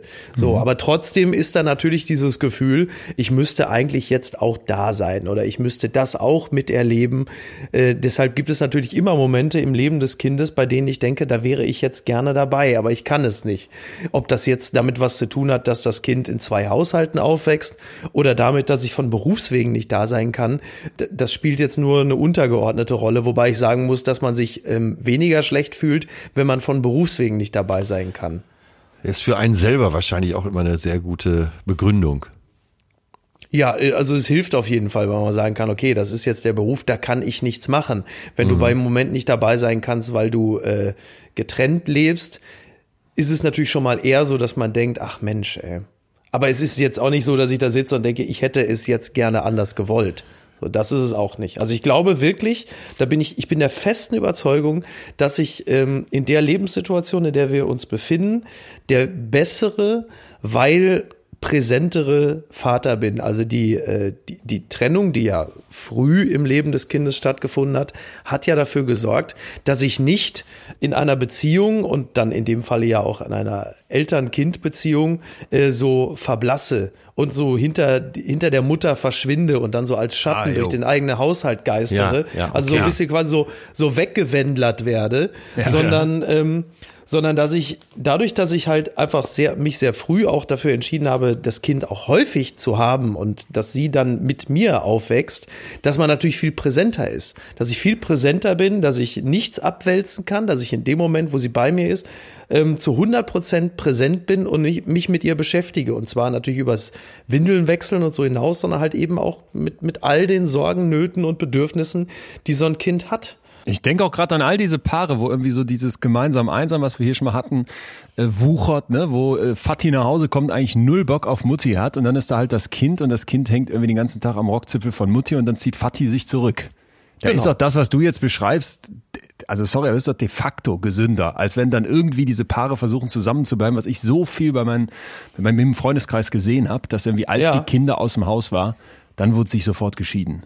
Ja klar, also genau, wenn da das gemeinsame Projekt fehlt, beziehungsweise die, die Ablenkung, dann blickt man natürlich auf das, was da ist. Und dann ist manchmal da nicht mehr allzu viel. Genau, das, das, das gibt es natürlich immer wieder. Ich, deswegen würde ich trotzdem immer dazu raten, äh, so eine, eine, eine Trennung und den Trennungsanlass kritisch zu überprüfen. Aber immer nur zusammen zu bleiben des Kindes wegen ist natürlich nicht das Alleinseligmachende. Da bin ich ganz, ganz fest von überzeugt. Jetzt kennt man ja viele Väter, aber du bist heute hier und ich finde, wie du es bisher schon beschreibst, hat man irgendwie den Eindruck, dass du da einen, einen unglaublich für dich ausbalancierten und auch gelassenen Blick drauf hast, der mir, wie gesagt, erstmal sehr viel Druck nimmt. Trotzdem, ich bin jetzt 32 und bei mir gibt es so eine große Urangst im Hinterkopf, nämlich als äh, dann schlechter Vater zu sein, also als schlechter Vater Ja. zu enden, ja. Und, und jetzt nochmal dieses Ja. letzte Achtel im Kreis, weil in dem Moment, wo du weißt, okay, jetzt gleich geht's los, da wird dein Kind die Welt erblicken. Und ich denke da manchmal so, du kriegst eine Mikrowelle mit tausend Seiten Anleitung dazu und aus dem Kreissaal schicken die dich einfach mit so einem Kind nach Hause und dann stehst du da im Leben und sollst jetzt Vater sein. Ja. Wie, wie packe ich das? Am, am Ende, ja, das stimmt. Äh, ja, also, äh, also zu dem Zeitpunkt war ja die Mutter des Kindes auch noch, äh, noch präsent. Ja, Moment, Moment, Vorsicht, das ist ja direkt, da schiebst du ja schon die Verantwortung von dir. Jetzt ganz Ja, natürlich. persönlich. Okay, Mutter Ja, ja. ist da, ist gut, zu zweit ist besser als alleine. Stell ich, würde ich mir noch schlimmer vorstellen, wenn ich alleine wäre. Aber trotzdem habe ich ja sofort auch von Moment eins an den Anspruch, jetzt will ich es der Mutter, ich will ja auch, dass die Mutter es gut hat, ich will, dass das Kind es gut hat, irgendwie muss ich es auch gut haben, keine Ahnung. Ja. Das ist für mich so ein Berg, vor dem ich da stehe mental. Ja, das, das ist es, das ist es ja auch. Ich wollte das mit der Mutter auch nur erwähnt haben, weil das natürlich schnell die Gelegenheit bietet, dann auch mal zu sagen, so wie, mal so rüber zu schauen, ah, wie macht dies denn? Also du hast dann in dem Falle ja eine Person, die es dir dann im Zweifel auch nochmal zeigen kann. Aber am Ende ist es dann doch vergleichsweise einfach. Wenn es dann gehen muss, dann geht es auch. Also wenn die Liebe und das Interesse da ist, ähm, dann, dann fuchst man sich da auch so rein. So. Ne? Ich meine, ein Kind ist ein bisschen komplizierter als ein iPhone zu installieren, aber trotzdem. Am Ja. Ende, ähm, ähm, es macht sogar teilweise mehr Freude als ein iPhone. In, hast du in dem Moment, was Leon gerade beschreibt, äh, so eine große Verantwortung gespürt? Also mit Kind auf dem Arm aus dem Krankenhaus raus. Und wie wird's denn jetzt? Wie Ja. werde ich sein als Vater? Ja, ja, die Verantwortung. Ich, ich, äh, bei mir ist es so. Es, es wird ja übrigens auch immer erwartet, dass man in solchen Momenten dann weint, so Merci-Reklame-artig oder so. Ja, das ja. war bei mir überhaupt nicht der Fall. Übrigens auch wie auf Beerdigung oder allen anderen Dingen, die zu groß sind, um sie zu begreifen, bin ich überhaupt nicht in der Lage, in dem Moment Tränen der Rührung Mhm. zu empfinden oder der, des Glücks oder ob der Größe der Aufgabe, sondern das ist einfach so groß und so unfassbar im eigentlichen Wortsinne, dass äh, zu solchen Gefühlen erstmal, äh, dass ich dazu gar nicht in der Lage bin, sondern wie man so schön sagt, man funktioniert dann einfach. Du machst es einfach. Du guckst dir das an und, äh, und dann geht man so, tapst man so langsam in diese, in diese Aufgabe hinein und tastet sich so vor. Und ähm, Kann man ja. das denn dann, also nochmal, wenn ich mir so überlege, wofür man in Deutschland alles, einen, du brauchst einen Angelschein, um Fische Ja. aus dem Wasser zu holen. Du brauchst einen Mofa-Führerschein, um mit 25 km/h zu fahren. Und ein Ja. Kind kann einfach jeder Hein doof einfach so bekommen, dann stehst du da. Und ich Ja. sage das jetzt extra so, weil ich mich da genau zuzählen würde. Wie stelle ich denn sicher, dass ich nicht so ein Hein doof bin und danach merke, ey, du hättest besser mal eine Gebrauchsanleitung bekommen, die hat dir aber keiner gegeben. Also ich glaube, ähm, auch da wieder die, die, die Zuneigung, äh, die emotionale Bindung äh, und wahrscheinlich auch ein wenig der biologische Auftrag machen es möglich, dass man dann doch unterm Strich es, es richtig macht. So, weil man instinktiv, ich glaube, man, man schnappt dann auch links und rechts was auf und, und liest vielleicht doch noch mal irgendwo kurz was nach. Das gibt ja auch diese ganzen Bücher, die muss man jetzt nicht komplett wälzen, aber es gibt ja schon mal die eine oder andere Situation, wo man, oder YouTube-Tutorials sind ja mittlerweile auch, die haben uns, die haben uns ja schon den Arsch gerettet. Ja, wirklich. YouTube-Tutorials. Ja, naja, aber selbst, selbst ein Kinderreisebett äh, aufzubauen, äh, hätte ich ein YouTube-Tutorial nicht gehabt, da hätte ich den entscheidenden Knopf niemals gedrückt. Man darf da dann auch nicht zu viel denken, sondern muss es dann einfach sich darauf einlassen und einfach machen. Ich glaube, ich würde immer meine Eltern anrufen. Ja. Bei jedem Mist. Ja, meine Mutter halt, ne? Meine Mutter. Vater, wie, ja, woher soll ich das denn wissen? Ich war doch dein Vater. Genau.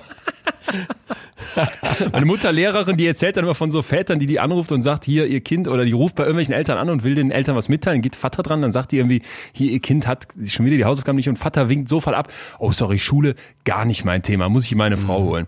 Ähm, Ja, ja. Und ich glaube, so ist das, so ist das bei uns ein bisschen auch zu Hause, aber es gäbe auch so Themen, da würde ich auf jeden Fall Vater fragen. Was mich Ja. zu einer Frage noch an dich bringt, bist du denn auch der Meinung, dass es so äh, jetzt auch aus deiner Erfahrung so Bereiche gibt, wo dieses ein Kind braucht eine Mutter und ein Kind braucht einen, Vater, also beide, so ganz klar wird? Oder ge- gehst du auch d'accord mit der Theorie, warum sollte denn ein Kind nicht zwei Männer als Eltern haben können? Also, ähm, ich bin da überhaupt nicht, überhaupt nicht konservativ. Ich äh, bin der festen Überzeugung, dass erst einmal Liebe in diesem Haushalt äh, sein sollte und das Gefühl, dass ein Kind gewollt ist.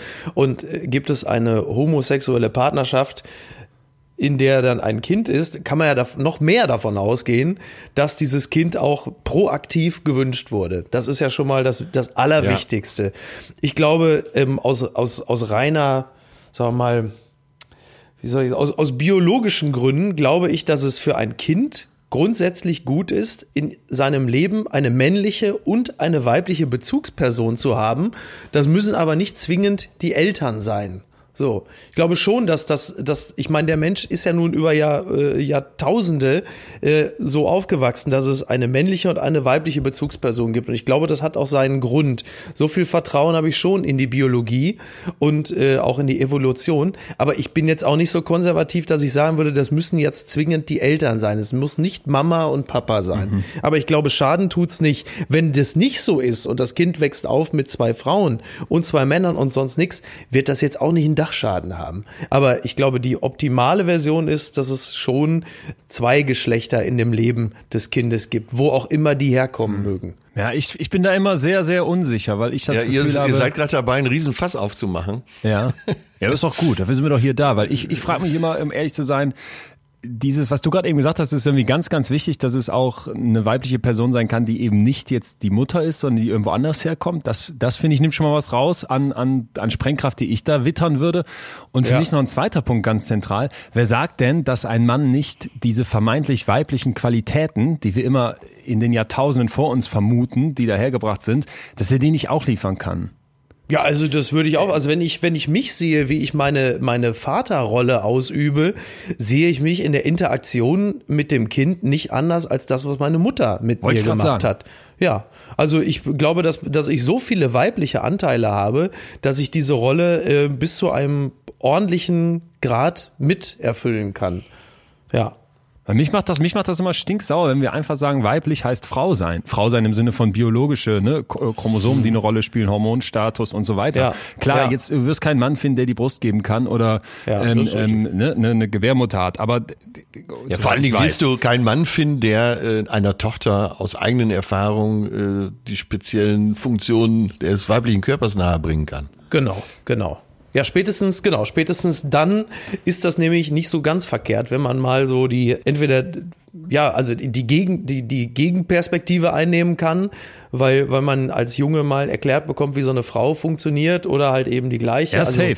Da bin ich Ja. ja total bei euch. Ich wehre mich Ja. nur persönlich total gegen den Gedanken zu sagen, okay, ein Kind braucht unbedingt eine, eine, eine Frau und einen Mann als Eltern. Nö, das glaube ich auch nicht. Also da, das, das habe ich aber, glaube ich, auch gerade deutlich gemacht, nee, oder? klar. geworden, genau. Ja. Ja. Und äh, Miki, nochmal so jetzt diese größten Challenges, die dann so aufkommen, weil das finde ich auch hochinteressant, wenn du jetzt so beschreibst, wie du mit deiner Tochter umgehst, sagst ja schon, dass da viel mehr ja, stereotype Weiblichkeit dabei ist, als vielleicht noch bei deinem Vater. Wo sind dann so Momente, wo du merkst, uh, da, äh, also ich mach's jetzt mal ganz krass die Vorstellung, ich hätte immer eine Tochter und die kommt zu mir, weiß nicht, Mutter ist gerade äh, vier Wochen auf Urlaub und die sagt, äh, Papa, was ist das da für Blut in meiner Unterhose? Das wäre für mich so ein Höllen, äh, keine Ahnung, ich da jetzt noch nicht weit genug bin, das wäre eine Höllenvorstellung. Was Ja. mache ich dann? Ja, das, äh, also meine Tochter ist fünf. Ich hoffe, das wird nicht innerhalb der nächsten paar Wochen passieren. Ja, das, das wird dann herausfordernd, dass man äh, dann ist es ja wohl an mir, äh, wenn die Mutter des Kindes nicht in der Nähe ist, Ja, zu klar. sagen, pass mal auf, das hat den und den Grund. Das werden wir dann auch schon hinbekommen. Ich glaube aber, das sind, ich glaube, das sind gar nicht so die, also ich, da gibt es andere Momente, die, glaube ich, echt ähm, herausfordernder sind. Da bist du beim Thema zum Beispiel, äh, ohne jetzt das fast riesig aufmachen zu wollen, aber Social Media zum Beispiel, ne? Also die Ah, ja. Beurteilung von außen, damit umzugehen, das, das wird, glaube ich, das wird, glaube ich, eine, eine heftige Aufgabe. Also sollte ich Ähm, jetzt hier so ein Tanga-Foto aus dem Urlaub posten? Am Strand ja, zum, räkelnd. ja, ja, da hätte ich eine Antwort. Ähm, Ja. Dann, äh, äh, ja, auch, auch die Dinge ja, nicht so an sich. Tanga, ja. Ja, ja, das stimmt, stimmt. auch die Dinge nicht so an sich ranzulassen. All das, das ist, glaube ich, wirklich nicht einfach. Auch wenn man zum Beispiel hört, wie hoch mittlerweile der, der Anteil von Magersüchtigen ist bei, bei Jugendlichen, was ja, das recht, alles ja, ausmacht. ja, du hast recht. All diese Sachen, Wichtiger das Punkt, sind, ja. das sind, glaube ich, die, die größten Herausforderungen. Dann natürlich klar, also die, die, äh, die, die weibliche körperliche Unterlegenheit im, im Bezug auf äh, männliche Übergriffigkeit ist natürlich ein, wird ein Riesenthema. Jetzt sind es, ist es eher konservative Rollenbilder immer zu durchbrechen, wo ich plötzlich merke, dass ich als der Vater derjenige bin, der dem, dem Kind sagt, es muss ja jetzt auch nicht immer pink sein. Ne? Du kannst doch auch, wenn die dann sagt, ja, aber ich bin doch ein Mädchen, wo ich sage, du kannst doch aber doch was Blaues nehmen oder nimm doch was Gelbes oder so, wo ich plötzlich derjenige bin, der erzkonservative männliche Knochen aus dem Ruhrgebiet, der dem Kind sagt, ja, aber wieso, du kannst doch auch was Blaues nehmen. Du musst doch nicht, nur weil du ein Mädchen bist, musst doch nicht pink sein. Oder du musst doch nicht, auch so, so wo ich mich plötzlich Sachen sage oder wie, ja, du musst ja, wieso, du musst ja nicht nur Krankenschwester sein, du kannst ja auch Ärztin sein. Also nichts gegen Krankenschwestern, aber wo du plötzlich merkst, klar. dass dieses, dass dieses Rollenbild da von wem, von wem auch immer so verankert wird, dass die schon sagt, ja, dann werde ich Krankenschwester. Wo ich sage, aber du kannst auch Ärztin sein, du kannst auch Pilotin sein, kannst auch alles sein. So, und das sind so Sachen, wo ich merke, dass ich da schon anfange, korrigierend einzugreifen, wo ich das Gefühl habe, dass das Weltbild so sich verengt oder verengt wird. Das sind so die Dinge, die ich jetzt gerade entdecke. Und was ich ansonsten extrem positiv wahrnehme, ist, dass sie sehr, sehr gut in der Lage ist, über ihre Gefühle zu sprechen. Was sie bedrückt, äh, was sie bedrückt auch im Umgang mit ihren Eltern und ihr, was sie stört, äh, wo sie das Gefühl hat, ausgelacht zu werden oder wo im Kindergarten es irgendwelche Störungen gibt, wo sie das Gefühl hat, im Umgang mit anderen oder mit ErzieherInnen oder was weiß ich oder so. Und das finde ich super. Das ist natürlich total hilfreich, wenn sich ein junger Mensch schon so mitteilt und sagt, was äh, ihm Freude macht oder, oder sie bedrückt. Und gibt's da Momente, wo du sagst, da bist du total gescheitert irgendwie? Also ich merke jetzt gerade meine, meine Vorstellung davon, was eine fette Herausforderung sein könnte. Das war jetzt ein bisschen plump und äh, lust komplett ab. Neben dem, was du jetzt gerade beschreibst, äh, macht mir gerade eigentlich noch mehr Sorgen, was das für eine fette Herausforderung ist. Gibt's irgendwas, wo du sagen würdest, da bist du schon mal richtig gestolpert? Nee, tatsächlich glaube, also ich kann mich zumindest jetzt an nichts Dramatisches äh, ähm, erinnern. Also un unangenehm sind halt immer die Dinge, wenn man versucht, mal eine, eine Korrektur im Verhalten äh, durchzusetzen. Und man wird Ohne Latte mit Nagel drin? ja, ohne Latte mit Nagel drin. Und man, man, äh, man droht einer emotionalen Erpressung äh, nachzugeben. Also sprich, du willst irgendwie, dass das Kind alleine in ihrem Zimmer schläft oder so. Und dann fängt sie halt bitterlich an zu weinen. Und du hast natürlich nichts, du würdest natürlich am liebsten reingehen und sagen, um Gottes Willen, ja, ja, du kannst ja so und so dich jetzt verhalten, aber du sitzt dann im Wohnzimmer, du hörst das bitterliche Weinen und sagst, nein, ich bleib jetzt hier sitzen, das hört gleich auf. Und die beruhigt sich auch. Und genauso ist es dann ja auch. Aber das, das, das, das, das ist ja so, wie man so im Englischen sagt, hard gripping in dem Moment, Ja. was da passiert.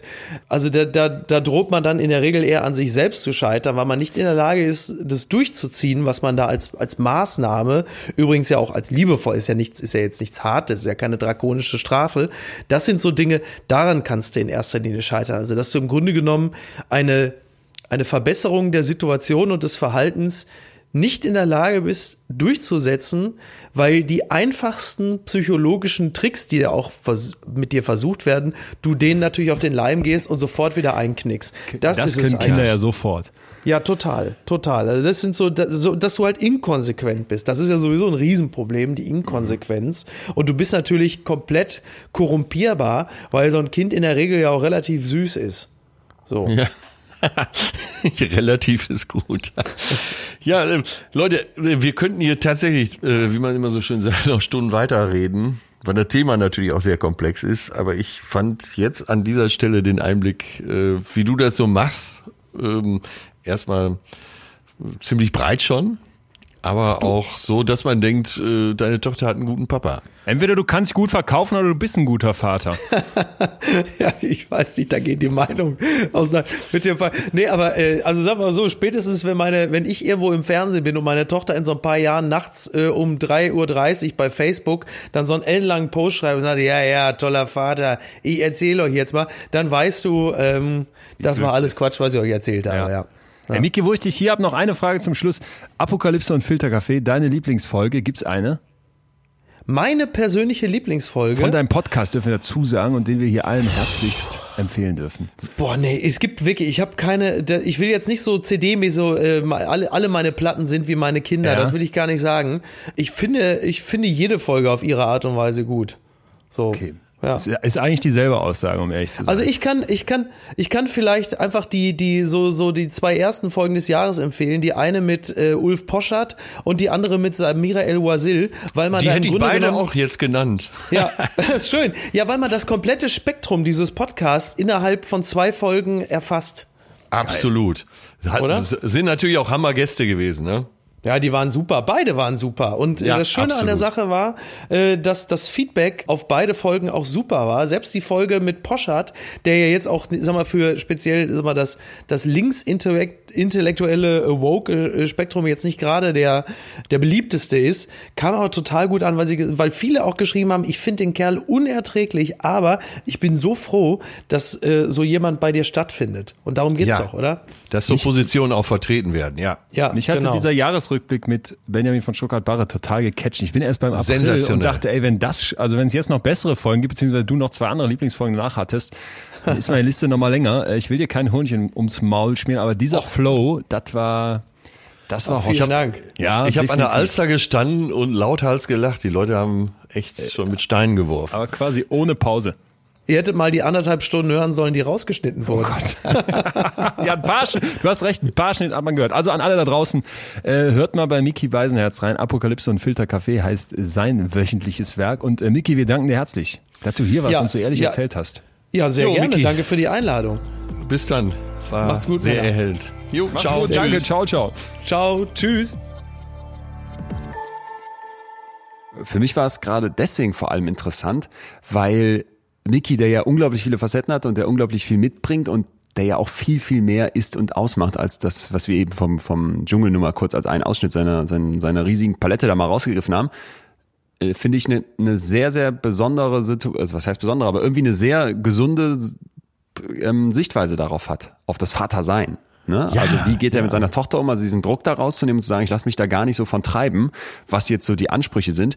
Das finde ich hochinteressant, denn, ähm, und jetzt will ich mal den Frosch bringen, den ich schon angekündigt habe, der, der äh, hüpft mir hier schon die ganze Zeit im Kopf rum, dass so diese Idee besteht, wie hat's zu sein? Und wie war es schon immer und wie gibt's vielleicht auch die Natur vor? Ne? Also nach dem Motto, es liegt in der Natur der Sache. Es gibt, gibt, gibt kaum was, was ich mehr hasse, so als Vorstellung. Weil wenn man genauer hinguckt, merkt man ganz schnell, Moment mal, die Sachen laufen anders und äh, ich habe mal gecheckt, also männliche Seepferdchen sind zum Beispiel berühmt für ihre Schwangerschaft, ne? Die tragen diese Jungtiere Ja, aus. ja, Kaiserpinguine, da legt die Mama das Ei ab und dann nimmt Papa das Ei zum Schutz vor der Kälte auf die Füße und das organisieren die irgendwie auch zusammen. Männliche Riesenwanzen legen ihre Eier auf den Rücken des Männchens. Also die Liste ist lang von solchen Tieren, die Ja, irgendwie das auch mal ja. anders machen als jetzt die klassische Vorstellung. Vater geht jagen, Mutter sitzt zu Hause. So, mein absoluter Ja. Liebling ist aber der Glasfrosch. Und ich Jetzt weiß nicht, bin ich wo, aber ob, gespannt. ob du weißt, wo die Redewendung sei kein Frosch herkommt. Sag Nee, äh, weiß ich nicht. danke. Aber hat er das Zeug zum neuen Kapuzineräffchen? Äh, quasi. Und zwar aus dem 19. Jahrhundert. Äh, die Idee ist natürlich, so ein Frosch ist extrem schnell weg, wenn du dem zu nahe kommst. Ne? Also eher so ein Schiss, Schisser. Der Frosch ist der Schisser unter den Tieren. Anders beim Glasfroschmännchen. So, die Glasfrösche, die bilden eine Familie der neuweltlichen Froschlurche. Mach mach ein bisschen Infos drumherum. Und die wohnen in tropischen Regenwäldern, so zwischen Südmexiko, Nordbolivien und im südöstlichen Brasilien. Und jetzt stell dir vor, dass dieser Glasfroschpapa ein Ultimate Ninja Dad ist, so wird es in der Forschung quasi bezeichnet. Ja. Der hockt auf dem Blatt, wo die Mutter die Eier abgelegt hat, ja, und jetzt ist die Mutter beim Glasfrosch relativ schnell weg und diese Eier würden theoretisch zumindest alleine klarkommen. Ja, bei anderen Fröschen werden ja auch die Eier irgendwo hingelegt und dann ist, ist Feierabend. Quasi sind die Eier da, sich selbst überlassen. Ja. Beim Glasfrosch hat sich die Evolution noch was anderes überlegt, beziehungsweise die Papas, die Väter sind irgendwann auf die Idee gekommen, pass mal auf, äh, mein Körper wird gläsern, durchsichtig und ich imitiere damit diesen Glibber der Eier, die neben mir liegen und hock mich jetzt daneben und da bleibe ich hocken, bis die Kids am Start sind. Und nicht nur das, äh, nicht nur das, indem der quasi mit seinem Körper und diesem wabbeligen Inhalt, der dann wirklich auch so aussieht, ich habe mir das bei National Geographic reingezogen, sieht echt so aus wie die Eier daneben. Nicht nur das, wenn jetzt die Wespen kommen und die fressen wohl am liebsten diese unge ungeborenen Eier, die da rumliegen, dann tritt der Vater und jetzt dieser Ultimate Ninja Move mit seinem ultimativ langen Bein diese Wespen jeweils einzeln weg, weil der lockt die quasi an und haut die dann weg und verteidigt seine Eier. So und ich finde das deswegen so interessant, weil die forschenden Biologen dazu sagen, dass hier diese mütterliche Fürsorge eigentlich auf ein absolutes Minimum von der Natur reduziert wurde, ne? Und die Väter diesen Job übernommen haben. Ja, also die Mutter haben es, die Mütter haben es eigentlich schon gemacht. Aber dann haben die Väter gesagt, pass mal auf, ich erhöhe die Fürsorge für dieses Kind und offenbar hat das einen evolutionären Vorteil dargestellt. Und ich finde das deswegen so spannend, weil, weil das zeigt doch, oder ja, klar, vom Frosch jetzt zu uns Menschen, ne? aber mal grundsätzlich zeigt das doch so diese klassischen Muster, die wir so haben. So muss das sein. Vater, Mutter, Kind und Vater macht das und Mutter macht das. Vater bringt das Brot nach Hause und Mutter bringt der Tochter die Puppen und dem Sohn den Bagger. Das ist doch Quatsch. Das ist doch Ja, Quatsch. total, das, das total. was uns da wie auch immer treibt in diesen familiären Rollen. Und wo dann der, ich nehme ihn jetzt wieder als Beispiel, der Friedrich Merz auf, auf äh, ausrastet bei der Vorstellung, dass zwei schwule Väter irgendwie ein, ein Kind großziehen, weil das ja nicht in sein Rollenbild passt oder nicht von der Natur vorgesehen wurde, nervt mich nicht. Wir können uns anpassen. Wir können uns anpassen. Und, und wirklich, der Glasfrosch ist jetzt hier, ist jetzt hier eine, eine Metapher für mich, aber Anpassung ne, an irgendwelche natürlichen Rollen, die wir für in den Stein gemeißelt halten, dann schaffst du es, dann bist du der King in der Evolution. Ja, äh, ja, wo du das gerade so erzählt hast, äh, mein männliches Patenkind, ungefähr dein Alter, ein oder zwei Jahre älter, wird jetzt auch Papa und wie der sich auf die Vaterrolle vorbereitet, da spricht eine gewisse Evolution auch. Und das, Heißt? er sagt, ja, erstmal, Sie wissen jetzt schon, dass es eine Tochter wird, aber die soll dann eben nicht so typisch äh, von Anfang an mit Puppen, sondern eher offen erzogen werden, dass er sich viel mehr kümmert, dass er auch Elternzeit nehmen will, während sie, sie ist Ärztin, vielleicht schon wieder arbeiten geht und so. Eine ganz andere Herangehensweise. Und wo du das gerade erzählst, äh, mit der Evolution bei Tieren bringt man das immer eher zusammen mit der Evolution. Aber auch das ist Evolution. Und die neuen Väter stellen sich vielleicht mehr Fragen und hinterfragen sich vielleicht auch mehr. Aber das führt eben zu so einer Evolution und das klingt eigentlich gesund, oder? Ja. Für mich komplett. Ich, ich bin, wie gesagt, Gegner davon, dass du sagst, okay, Mutter kriegt das Kind, natürliche Situation ist diese und deswegen müssen wir uns so und so verhalten. Ja. Und ich würde Ja. sagen, wirklich, wir wollen ja hier zwei Folgen dem Thema widmen, weil ich merke einfach, in mir macht's ganz viel und mit mir macht's ganz viel. Ich höre es bei dir auch raus, korrigier mich, Ja.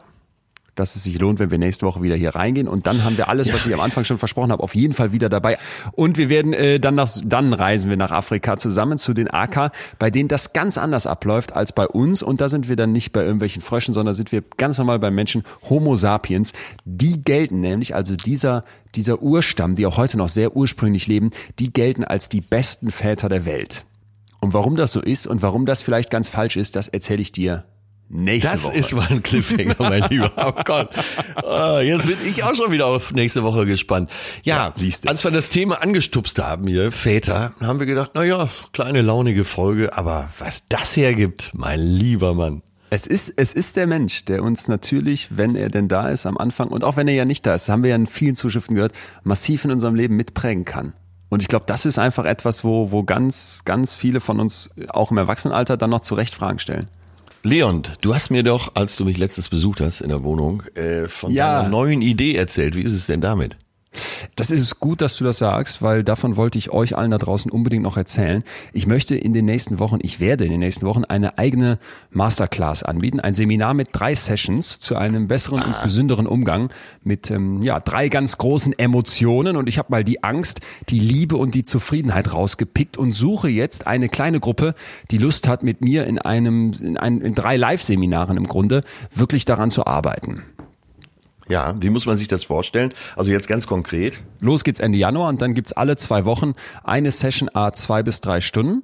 Das Ganze findet abends statt, per Zoom. Klar, in Corona-Zeiten geht's nicht anders und ist deswegen, glaube ich, auch für Berufstätige sehr gut machbar. Und vielleicht erzähle ich mal so ein bisschen im Detail bei der Angst zum Beispiel. Da geht's mir darum, dass wir verstehen, was uns, was, was wir für Ängste eigentlich haben, die uns im Leben umtreiben, dass wir uns diesen Ängsten stellen und dann vor allem auch die Angst wissenschaftlich begreifen, psychologisch erkennen, worum es geht und dass Angst eben nicht etwas Schlechtes ist, sondern wenn wir gut mit ihr umgehen, sie auch zu einer unglaublichen Stärke für uns werden kann. Beim Thema Liebe, das hatten wir hier auch schon in vielen Folgen, da wird es für mich ganz konkret um die Frage Ja. gehen, was kann ich tun, um in einer Beziehung langfristig verliebt zu bleiben.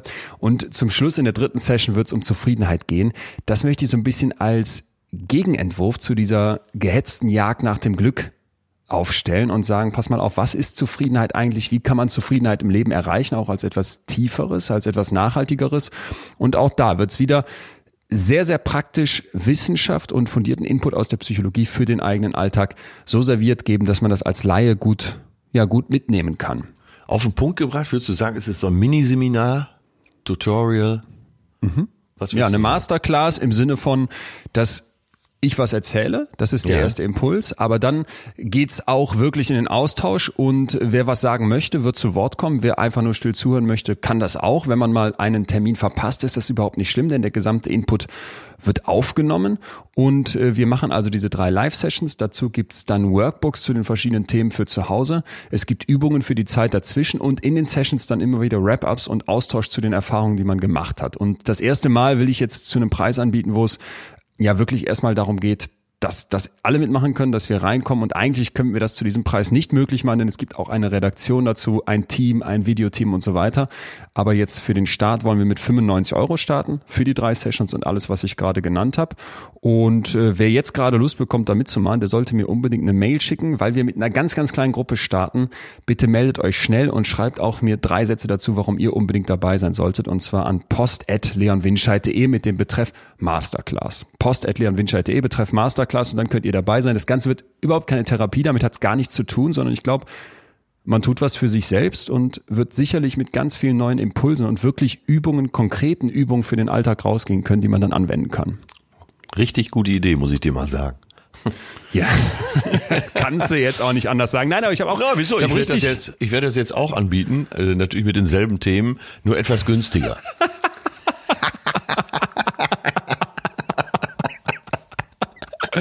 Okay, dann also kann man sich zunächst entscheiden, ob man entweder zu dir kommt oder zu mir. Ähm, vielleicht noch ein Punkt, wenn da draußen jetzt jemand sagt, oh Mann, da will ich unbedingt mitmachen, aber ich weiß ich nicht, habe irgendeinen riesen, eine riesen Katastrophe am Laufen oder vielleicht auch so nicht so viel Kohle oder der Grund ist mir eigentlich egal.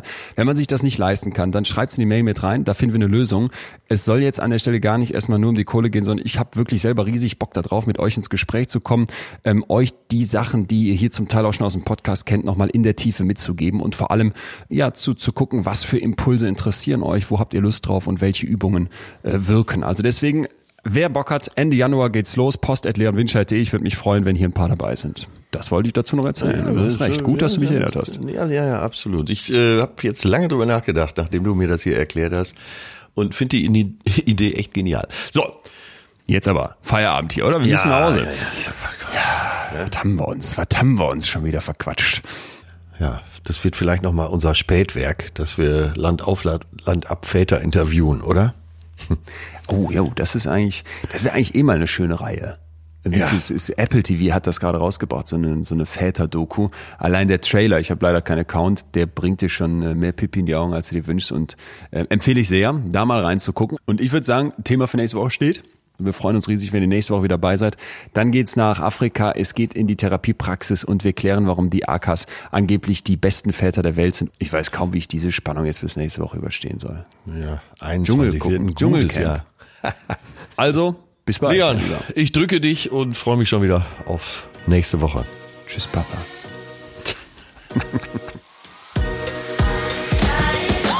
Das war Betreutes Fühlen. Der Podcast mit Atze Schröder und Leon Winscheid. Jetzt abonnieren auf Spotify, Deezer, iTunes und überall, wo es Podcasts gibt.